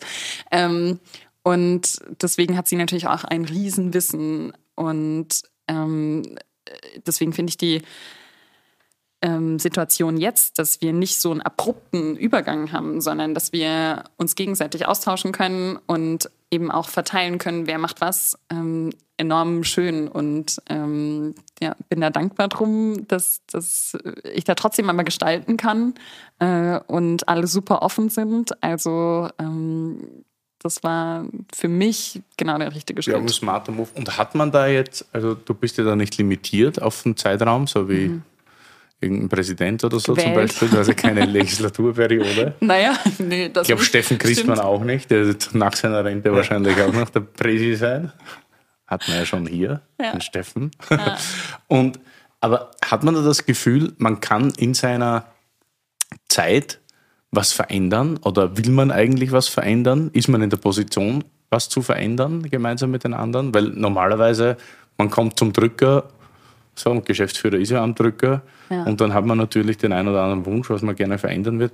Oder malen die Mühlen sowieso so langsam am VDB, dass man sich denkt, okay, man zieht jetzt das Wichtigste raus, solange es geht und dann ciao.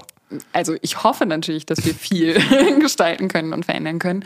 Und muss auch sagen, ich hätte, es ist für mich nicht der klassische Verband.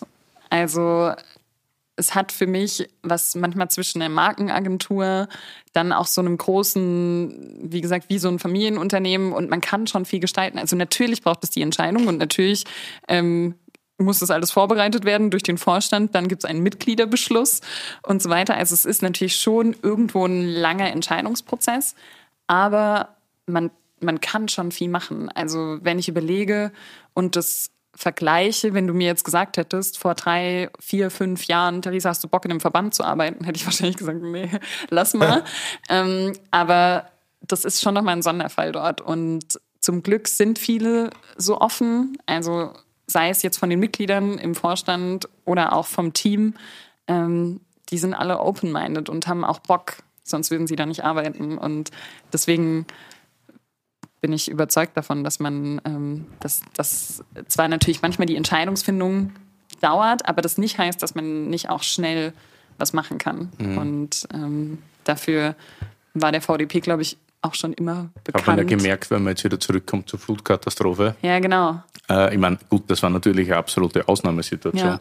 Aber ich hätte sonst gar nicht gewusst, an wen ich mich wende mit so einer Spende. Und dann dachte ich, meine erste Frage war halt, bekommen das alle oder nur VDB-Betriebe? Genau, mhm. Dann habt ihr gesagt, na, selbstverständlich alle. Ja. Also da geht es ja gar nicht um irgendwie. Ja. Und das war schon irgendwie ein cooler Move. Und dann war das, Das- total super schnell transportiert. Das und stimmt, ist eigentlich ein gutes Beispiel. Das war so Ja. wie über Nacht. Also uns war klar, wir müssen irgendwas machen. Und neben dem, dass ein Teil des Teams so diese Hilfen organisiert hat, weil jeder gesagt hat, ey, ich will da hinfahren, aber unkoordiniert sollte es auch nicht sein. Was brauchen die ähm, an Gerätschaften pumpen und weiß was ich, was da ja auch alles hochgefahren ist, ähm, war uns klar, wir müssen irgendwie aufmerksam machen und wir müssen jetzt was anstoßen. Und es war Ja. auch kurz vorm Wochenende. Ich war, glaube es war Freitag und wir hatten ähm, drei Wochen vorher oder so hatten wir dort Bilder gemacht, geshootet, weil wir gesagt haben, wir wollen jede Region nach und nach ähm, shooten. Und wir waren halt drei Wochen davor auf allen Betrieben. Und das heißt, du hast die dort gesehen, wie sie halt leider danach nie wieder aussahen. Und uns war auch wichtig, dass wir mit irgendwas Euphorischem rausgehen und jetzt nicht so trüben, also Trümmerbilder oder so. Natürlich, ich meine, die gingen sowieso genug durch die Presse, aber irgendwie wollten wir so diese, diese fast schon dieses epische Bild von der A, weil es ja doch ähm, so extreme Steillagen sind. Es ist so klein wie sie spektakulär. ist, ist es ein spektakuläres genau, es ist der. Hammer, dass dort Wein angebaut wird. Und das wollten wir zeigen und das sollte halt auch die Motivation sein, für Leute dort weiterzumachen, weil jeder Einzelne wichtig ist. Ähm, wie viel machen die VDP-Betriebe an der A aus? Keine Ahnung, sind wahrscheinlich genauso wie deutschlandweit äh, 5% der Rebfläche vielleicht, ich weiß es nicht. Es ist ja nicht viel, es ist immer nur marginal. Aber ähm, uns Ja, war es wichtig, alle wahrscheinlich zu zwei große motivieren. Pressen aus zwei großen Pfälzerbetrieben reichen, um das ganze Wein dort Es durchzupressen. ist ja, was gesagt. sind das, 600 Hektar? Ich glaube nicht mal.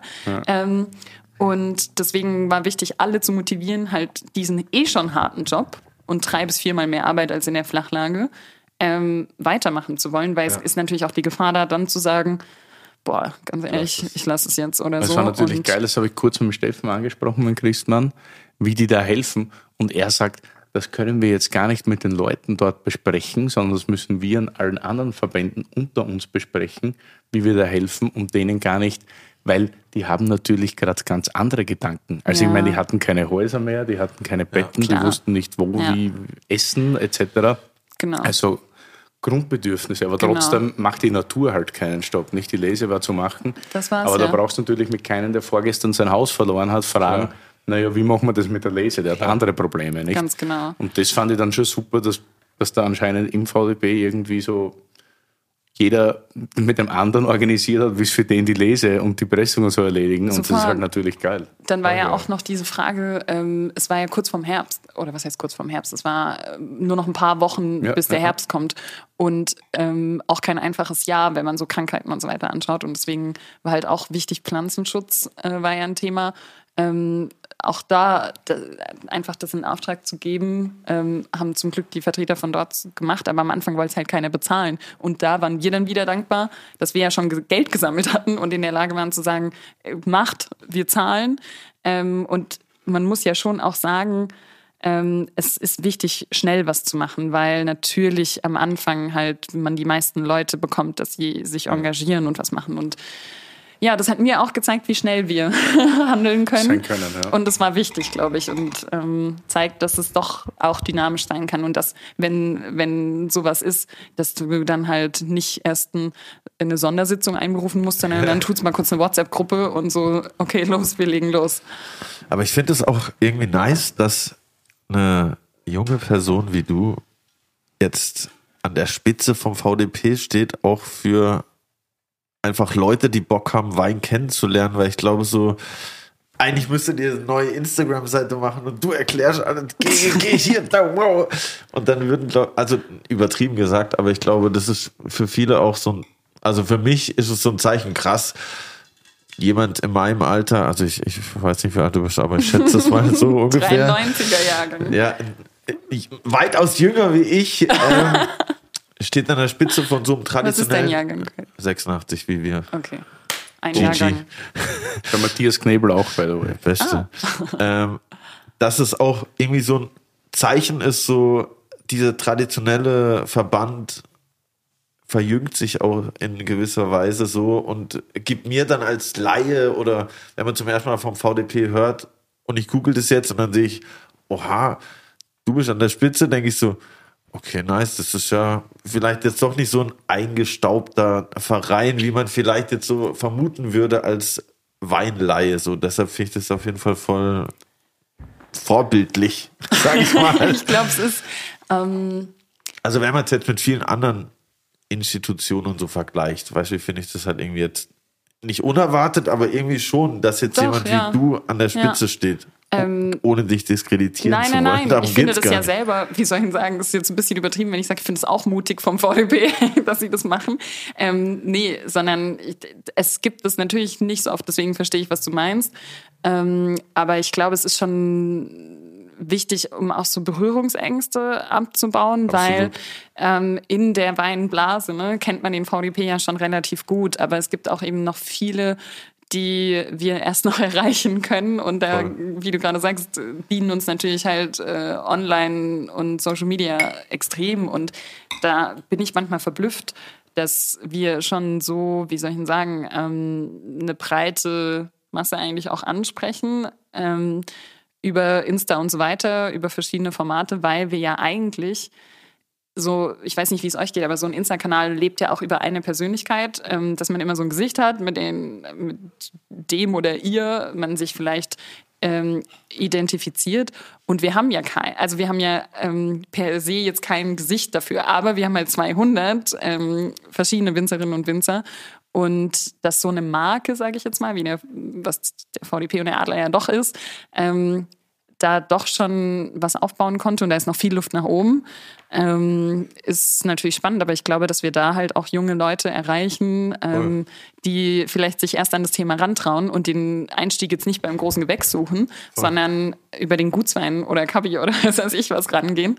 Und ähm, ja, ich habe den Effekt viel auch bei, bei Freundinnen oder Freunden, die jetzt darauf achten und sagen, sie sind eigentlich dankbar um so eine Orientierung am Regal ähm, und wissen halt, ähm, sie können sich darauf verlassen, was drin ist und äh, Voll. Freue mich dann immer, wenn sie Bilder schicken, was sie für Weine trinken. bin da auch mega dankbar für. So, als ich das zum ersten Mal gecheckt habe, dachte ich so, hä, voll smart eigentlich. Das ist ja echt, äh, das ist ja voll easy. Das ist der Wein, das ist der, der ist noch besser, der ist noch besser. Okay, let's go. Das, das war auf jeden Fall so, wo ich dachte, ah, okay, da hat sich jemand Gedanken gemacht und ich finde das voll gut. Ich habe das auch schon versucht weiterzugeben, immer an Sehr meine WG-Kollegen. Guck mal hier, der Adler, wenn der Adler drauf ist, Digi, dann ist okay, dann gönnen wir rein. Ja. ja, und die Gedanken hat man sich ja weit, weit, weit vorher schon gemacht. Also wenn du überlegst, das na, seit 1910 ist schon irgendwie, was sich ja auch weltweit, ähm, also ich würde schon sagen, dass es auch international in der Weinwelt definitiv ja. sich etabliert hat. Ja, So. ich finde das. ja, Ja, nein, das habe ich nicht gesagt. okay, perfekt. Willi Ich finde auch der Matthias, Wein. der Matthias ist auch echt in den letzten Jahren, finde ich, immer stärker geworden. Also mir schmecken die Weine seit, genau seit nämlich 17 viel besser. Immer 18 hatte halt die Schwierigkeit, wenn man gerne kühl trinkt, so wie wir, dann Mhm. war es halt ein bisschen warm. Aber das ging ja mehreren so. Aber gerade 19 und auch jetzt die 20er, die ich bereits probiert habe oder auch einkauft, ist hervorragend. Es hat extrem viel Spannung und ähm, ja, gefällt mir auch gut. Ab wann äh, bist du VDP-Chefin? Äh, ab 1.1., also es wird jetzt ein Monat. Ja, mir schmecken dieses Jahr die Weine auch tatsächlich besser. Ja, weil ich da so viel Einfluss drauf habe. Darauf habe ich tatsächlich keinen Einfluss. Dann haben wir noch was jetzt, äh, Rot, Rotwein, Ja. wir haben Rotwein. Haben alle ihre Gläser schon, du kannst hier Nee. auslernen, wenn du willst. Ihr wisst, äh, zockt ihr, zockt kommt nicht ihr jeder mit mit Curlys Wie, Tempo. wie was zum Zockt am Computerspiele? Computer- oder Playstation? Du? Ja, hatte mal, ja. Ich war früher also richtiger Zocker-Nerd, so Counter-Strike. Sieht man gar nicht. Ich weiß. Und ähm, da hat man tatsächlich immer in den Danke. Chat GG geschrieben. Immer. Für? Good game. Ich kenne nur AFK. gell? Good game. Ja, jetzt ist das GG. irgendwie alles ein bisschen geschädigt wegen Geimpft und Genesen, nicht? Oha, naja, okay, 2G. soweit so weit Ja, habe ich ihr hattet ja den Hinweis. Äh, 5G. fanden wir sehr gut. Ja, das fand ich witzig, dass ich Ja. da mitgespielt habe. Stimmt, Dass wir das da mitgespielt haben, hast du gedacht? Ähm, Ich dachte, er lehnt das ab, ja. echt? Nö. Ja, ich glaube, das war Shellys ja Idee oder so eine gemeinsame, Hinter. dass wir da GG draufschreiben mit dem Original-Lettern natürlich. Das war richtig Geimpft und Du hast es ja abgenickt bekommen von Ja, ich, aber ich habe auch extra nachgefragt. Braver Willi. Und dann das Ja, weil Original. einfach so. Copy-Pasten tun wir nicht. Wir wollten Ja, schon du, die alles sauber. Originalschrift haben. Alles sauber. Genau. Haben es die Leute gecheckt, ja, oder? Ich Viele, viele gecheckt. schon, ja, viele schon, viele, viele, viele natürlich nicht so, aber war für die, die es checkt haben, alle, fanden es alle witzig. Ja. Gut. Okay, was haben wir jetzt hier im äh, Eine Glas? Spezialität aus der Heimat. Ja, ähm, ich dachte, ich bringe was mit, äh, was vielleicht was ein bisschen unerwarteter ist. Ja, und ist was, unerwartet. was ähm, du nicht kennst. Aber muss ich ja schon feststellen, dass du das sogar schon mal getrunken hast. Wo? Ja, ich trinke das schon, also ich trinke ja schon sehr lang Wein Lange im. Business. mit aller Passion und natürlich kommt einem dann das und das auch unter. Aber den habe ich tatsächlich, weil da habe ich ganz gutes Gedächtnis, das habe ich dem Gerhard Retter zu verdanken, dass ich das schon mal getrunken habe. Ja, Ja, weil der Gerhard hat immer in irgendeiner Blindprobe irgendeine Rebsorten oder irgendeinen Wein, den man gar nicht kennen kann. Und da, da ich, ich weiß gar nicht, also was ich noch weiß von dem Wein, also wir trinken gerade vom Weingut Hofmann einen Tauberschwarz R, steht wahrscheinlich für Reserve, 2018. Was ist das? Probstberg. Probstberg. Markelseimer Probstberg. Und das ist Okay, genau, Württemberg. wo meine Eltern quasi ihre Okay. Weinberge haben in Markelsheim. Und ich dachte mir, ich bringe was aus der Heimat mit. Ja, super. Und Tauberschwarz gibt es wahrscheinlich auf der ganzen Welt, wie viel? 20 14 Hektar? Hektar. 14. 14. Boah, das schmeckt überkrass. Was ist das? Das ist richtig krass. Ja, äh, schön. Ähm, also es gibt nicht viel, es ist äh, eine autochtone Rebsorte und gibt es, glaube ich, auch fast nur im Taubertal. Ähm, ich glaube, bisschen noch was ähm, woanders in Europa. Ich glaube, es gibt sogar in Deutschland, in der AHA oder irgendwo gibt es ein bisschen was. Ja, glaube ach, das wusste ich gar also weiß ich gar nicht. Und es machen auf jeden Fall extrem wenige. Und es ist auch nicht so die dankbarste Rebsorte im, im Anbau. Also es hat eine extrem dünne Bärenhaut, ist extrem anfällig für alles. Ähm, ist auch ein bisschen störrisch, was so den Wuchs und so weiter angeht. Also deswegen wurde er sogar mal fast überall gerodet, dass nur noch 400 Stöcke übrig waren und er als ausgestorben galt. Und man dann ähm, versucht hat, das eben wieder wiederzubeleben. Und er hatte tatsächlich so eine Renaissance und heute gibt's eben noch diese 14 Hektar. Ist extrem selten und äh, deswegen war ich mir so sicher, dass du es noch nicht getrunken hast. Aber Ja, das äh, sagen. mir einmal mehr, dass man dich schwer überraschen Das war kann. immer so der Schmäh, beziehungsweise wir Sommeliers, weißt du, wir versuchen ja immer das zu kompensieren, was wir nicht im, von der ganzen Kellertechnik und auch vom Anbau nicht verstehen, weil jeder Sommelier erklärt ja, dass er schon in tausend Weingärten war und in tausend Keller und alles kennt. Ich kann dir sagen, von zehn Sommeliers waren neun noch nie in einem Weinkeller arbeiten. Da fahren wir dann hin, dann geben wir obligatorisch eine Runde im Keller, dann haben wir mal die Tanks gesehen und die Fässer, ja super, gehen wir bitte nach oben kosten. Das ist ja immer so der Unterschied zwischen Leuten, die in Geisenheim waren oder die Weinanbau oder das gelernt haben halt. Oder die Und den, und den Sommeliers, die halt, Gern, die halt gern trinken und verkosten. So. Ich meine, beides hat seine Vorteile, beides hat ganz bestimmt auch seine Nachteile. Aber gerade bei sowas, so Rebsorten oder Anbaugebiete, die keiner kennt. Oder ja, okay, stimmt. so und ein dann macht Zeug, es schon da wieder sind- total Fame. ja, da sind wir Sommeliers halt immer, da musst halt das und das irgendwie kennen und dann kannst du irgendwo wieder ein bisschen, ja, dein Gut. Ego aufpolieren. Ja. Hofmann Tauberschwarz. Nee, nicht schade, das ist super. Ich finde es super, dass du das mitgebracht hast, weil ich Äh, habe ich das dachte, es wäre halt so erwartbar, wenn ich probiert drei und Sachen vom. so gut, dass wir das erzählen. Und was, du meintest gerade, Heißt auch Tauberschwarz, weil der nur aus dem Taubertal kommt oder daher Ähm, stammt, glaube ich. Genau, nicht. ja. Also viele denken nämlich. Ah, wolltest du auch fragen? Oder was? Nee, ich wollte nur sagen, er ist Schlauch. Fuchs, Alter, ein Fuchs. Ähm, viele denken nämlich, dass es eine Cuvée ist oder so und die einfach so benannt wird, weil der Fluss so heißt, der durchs Tal fließt. Aber tatsächlich ist es ja der Name der Rebsorte. Und ähm, ja, ich finde es spannend und mag es eigentlich recht gern, weil ich finde, es ist überhaupt nicht so. Ähm, also, du merkst, es sind jetzt eher größere Beeren und dünnere Häute, deswegen ist ja, Ja. normalerweise auch nicht so farbintensiv. Das ist halt jetzt ähm, lange Maischegärung und so weiter, aber. Ähm, man kann den, wir haben ihn ja jetzt auch ein bisschen runtergekühlt, extrem gut so trinken. Und äh, ich, ich mag so, ich mag einfach trinkige Rotweine. Ich mag gern, wenn, wenn die so sehr saftig sind. Und das trifft auf den auf jeden Fall zu. Und ähm, ja, ist für mich so ein bisschen Heimat und eben auch das Besondere, es ist ein fränkisches Weingut, hat aber eben Lagen ähm, in, in Markelsheim und deswegen steht da auch Württemberg drauf. Und Probstberg ist nochmal so ein kleines Filetstück vom Tauberberg, was, wenn, wenn ich heimfahre und über die Tauber fahre, über die Brücke, dann ist da wie so eine Wand äh, voller Reben. Weinberge. Und kennt ihr das? Das ist so dieser Moment, wenn du denkst, jetzt, jetzt bin ich daheim. Ja. Ähm, und ähm, ja, da ist eben so ein kleines Filetstück der Probstberg und äh, wäre wahrscheinlich eine große Lage. ich weiß es nicht. Viel Leidenschaft, was da ähm. Ja. Auf jeden Fall ähm, habe ich immer ein paar Flaschen davon auch zu Hause und freue mich immer wieder, wenn ich es trinke. Ja. Okay, ich habe zwei Fragen. Gibt es da nicht auch so ein Festival?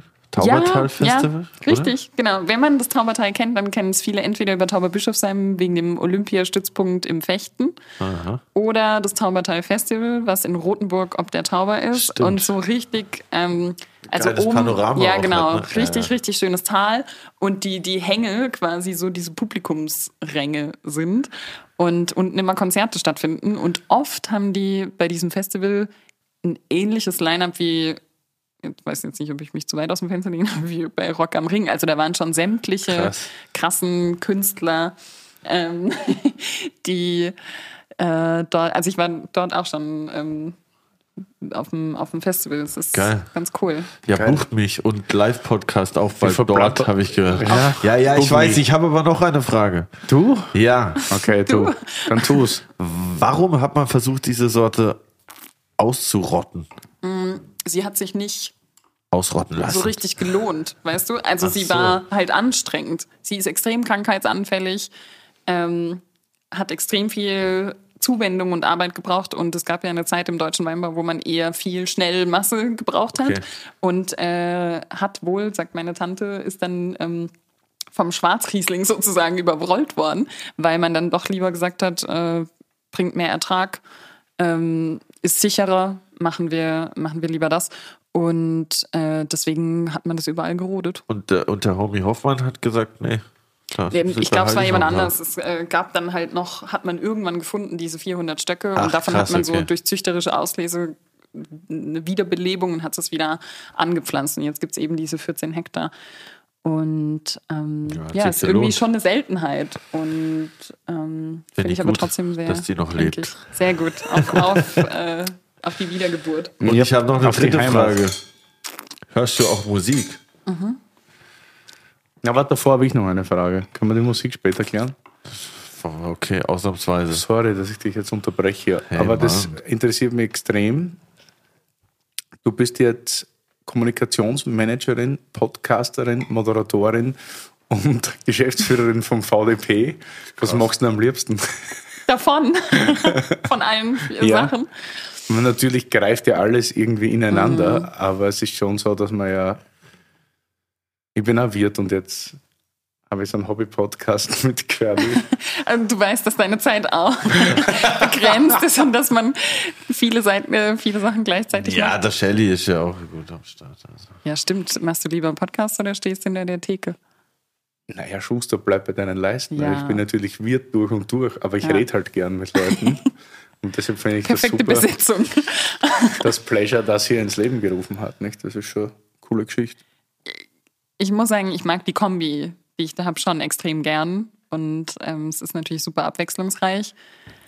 Ähm, aber Entscheide dich. ja, oh Gott, nee, Mann, das ist eigentlich ganz klar. Natürlich mag ich die, die Arbeit beim VDP ähm, am liebsten. die also ich zahlt auch. arbeite. Die, die wird auch bezahlt.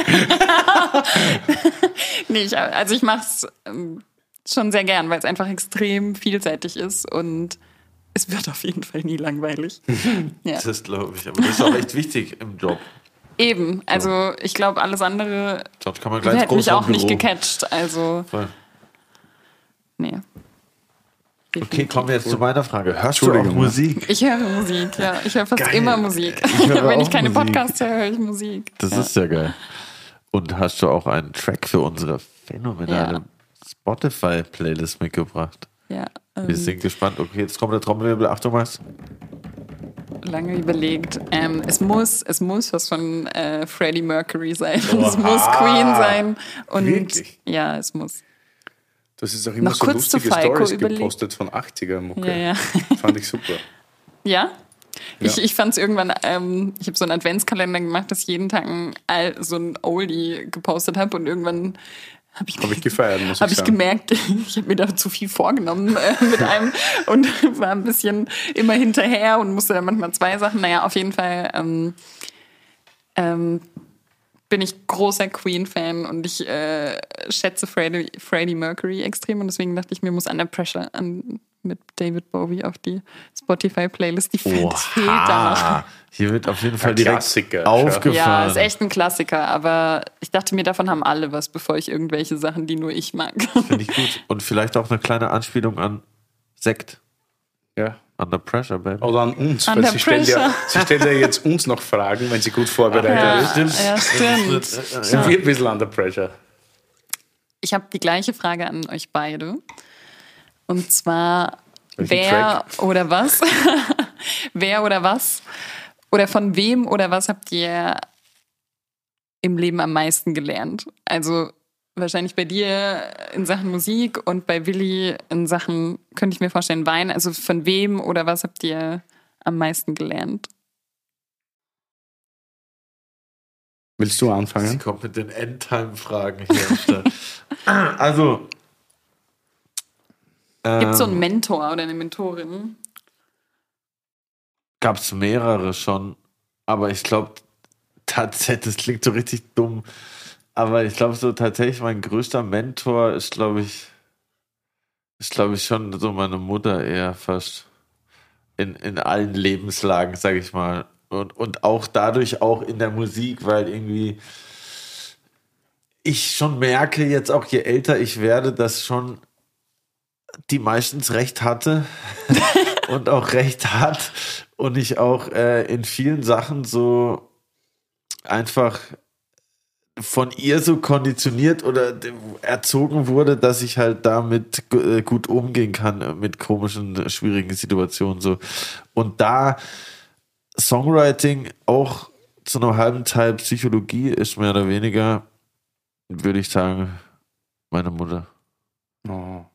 Und ich muss auch, äh, Musiker muss ich ja noch einen nennen. Ähm, ist jetzt nicht mein Mentor oder so. Aber ich war äh, vor zwei Jahren äh, ziemlich oft mit Chrome Studio und wir haben äh, Mucke gemacht. Und als ich zum ersten Mal mit ihm im Studio war, da waren wir drei Tage in Red Bull Studios und ich war so, boah, krass, ich bin jetzt mit Chrome Studio. Digga, wir müssen jetzt hier acht Songs schreiben, den klassischen Song der Welt schreiben, halt auf jeden Fall, Bruder. Und dann haben, waren wir drei Tage Kommt im gar nichts Studio. raus dabei, oder? Genau. Wir waren drei Tage im Studio. Und kein Song. Es kam halt kein Song raus. Ich bin immer schon nachts nach den Studiotagen alleine daheim im Studio dann nochmal gesessen und habe dort versucht, irgendwas aus den Sachen zu machen. Habe selber noch weitergeschrieben und aufgenommen.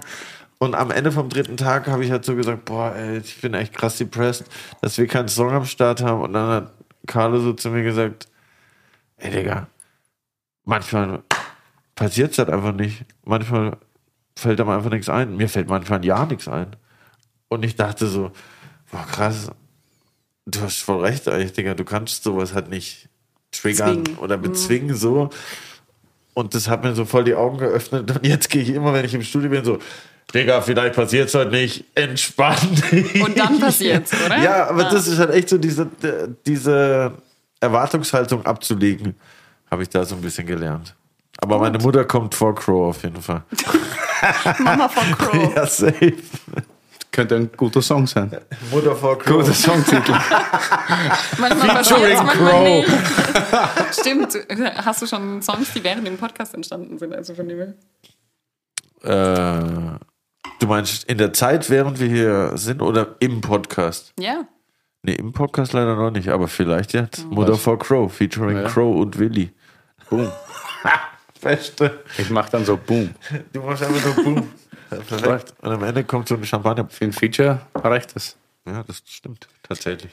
Wie Leider. Ich hatte dir. jetzt ein bisschen Zeit zu überlegen, Gott sei Dank. Sehr- Nee, weiß ich nicht. Weintechnisch ist das relativ einfach beantwortet. Da gab es ein paar. Da Blaufränkisch. den Herrn Fachoberlehrer Rossecker und Fachoberlehrer Ebner, die dafür gesorgt haben, dass die vier Versoffenen aus Zimmer so und so nicht aus dem Internat fliegen, weil wir immer guten Wein im Zimmer gesoffen haben. Und die für uns dann einen Jungsommelier-Kurs ins Leben gerufen haben, weil die meinten halt, Die Rettung. wir sind zwar, wir sind zwar feste Deppen, dass wir uns immer ansaufen, aber wir waren halt in so Getränkesachen tausendmal besser als alle anderen auf der Schule. Rechte Und die haben halt gesagt, ja, lasst uns das fördern. So. Und dann war halt Gott sei Dank das Interesse in der Schule groß genug, dass da noch zehn andere waren, die sich für sowas interessiert haben. Und da gab es zwischendurch mal eine zehnjährige Pause für den Jungsommelier-Kurs. Und die haben das wieder gefördert dann.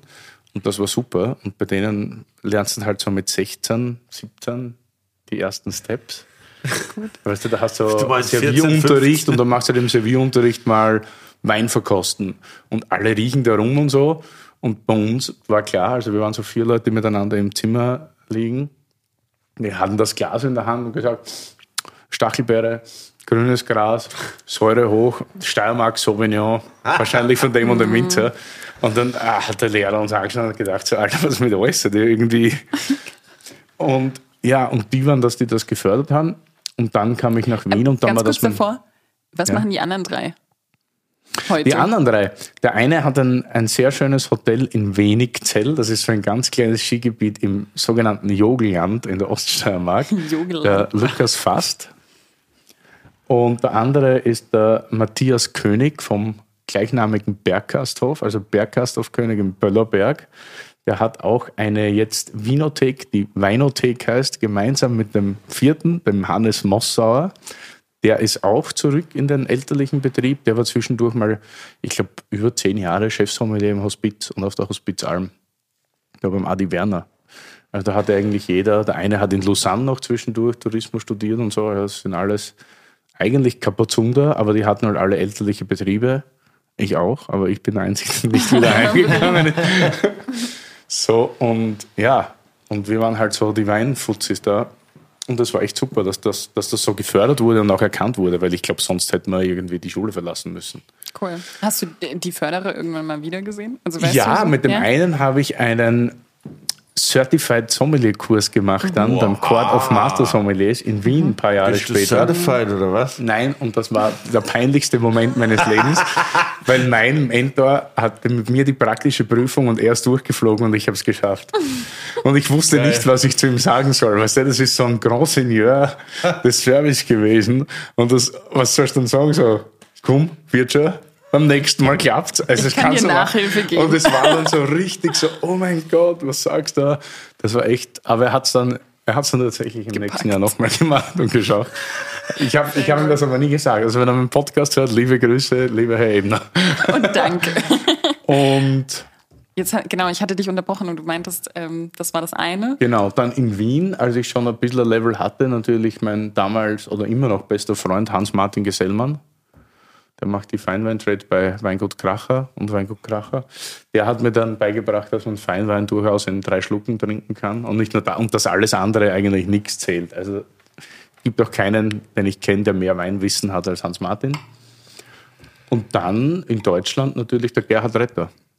Haben mir dann so, also mit dem ich ja dann da am, am Lütchensee war und mit dem ich dann die Cordoba eröffnet habe und mit noch zwei anderen. Also das war so, das waren so meine Weindinger. Und dann, was ich halt jeden raten würde, nie was planen. Weil ich wollte nach Wien, nach San Francisco. Ich meine, die Geschichte kennt jetzt eh jeder.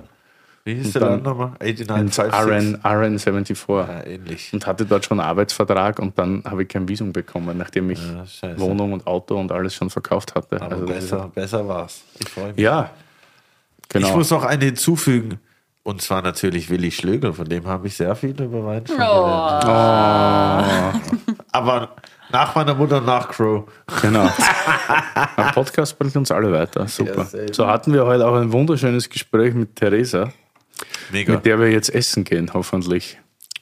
Wohin Stimmt. geht's?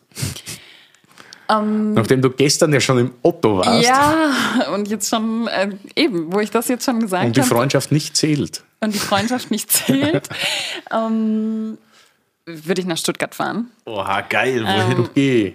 Ja, und zwar gibt es vom Bernd Kreis ähm, eine neue Weinbar. Alle ein Also Schnapsglas. Alle ein Schnapsglas in oh, scheiße. Oh, ja, stimmt. Ähm, es gibt die High Fidelity Bar, also es ist eigentlich eher eine Bar als jetzt ein Restaurant, aber man kann dort, und ich finde, manchmal braucht es auch nicht das große Essen zum Wein, sondern manchmal machen sie auch die einfachen Sachen und er macht so peruanische Sandwiches. Und ich war dort mit meinen ehemaligen Mitbewohnern, weil ich mal, ähm, weil ich in Stuttgart gewohnt habe, Ich auch. Stuttgart Ost. ich auch. Echt? Gabelberg habe ich gewohnt. Landhausstraße. Ich, Gabelberg, äh, Ostendplatz, bisschen Okay. weiter hoch Ja, dort. Und ja. Schreiberstraße Süd habe ich auch schon gewohnt. Ja, ja also Ost. Ähm, und wir waren dort, also als ich sie das letzte Mal wieder gesehen habe, waren wir in dieser Bar, weil wir früher auch ganz oft bei Bernkreis waren, weil er dieses geniale Konzept hatte, dass man aus einer Weinhandlung jeden Wein für, ich weiß nicht, neun Euro mehr oder so konnte man in dieser Bar trinken. Das war der Wahnsinn.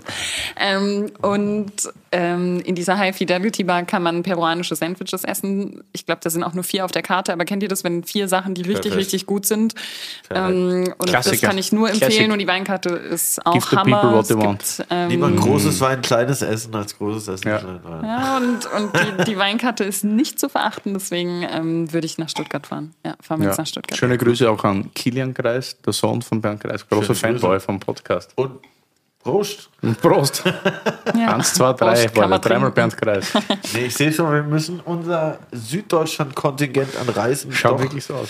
dieses Jahr wirklich, äh, Bahncard 100 wäre eigentlich angebracht. Fast schon. Steffen ist ja da.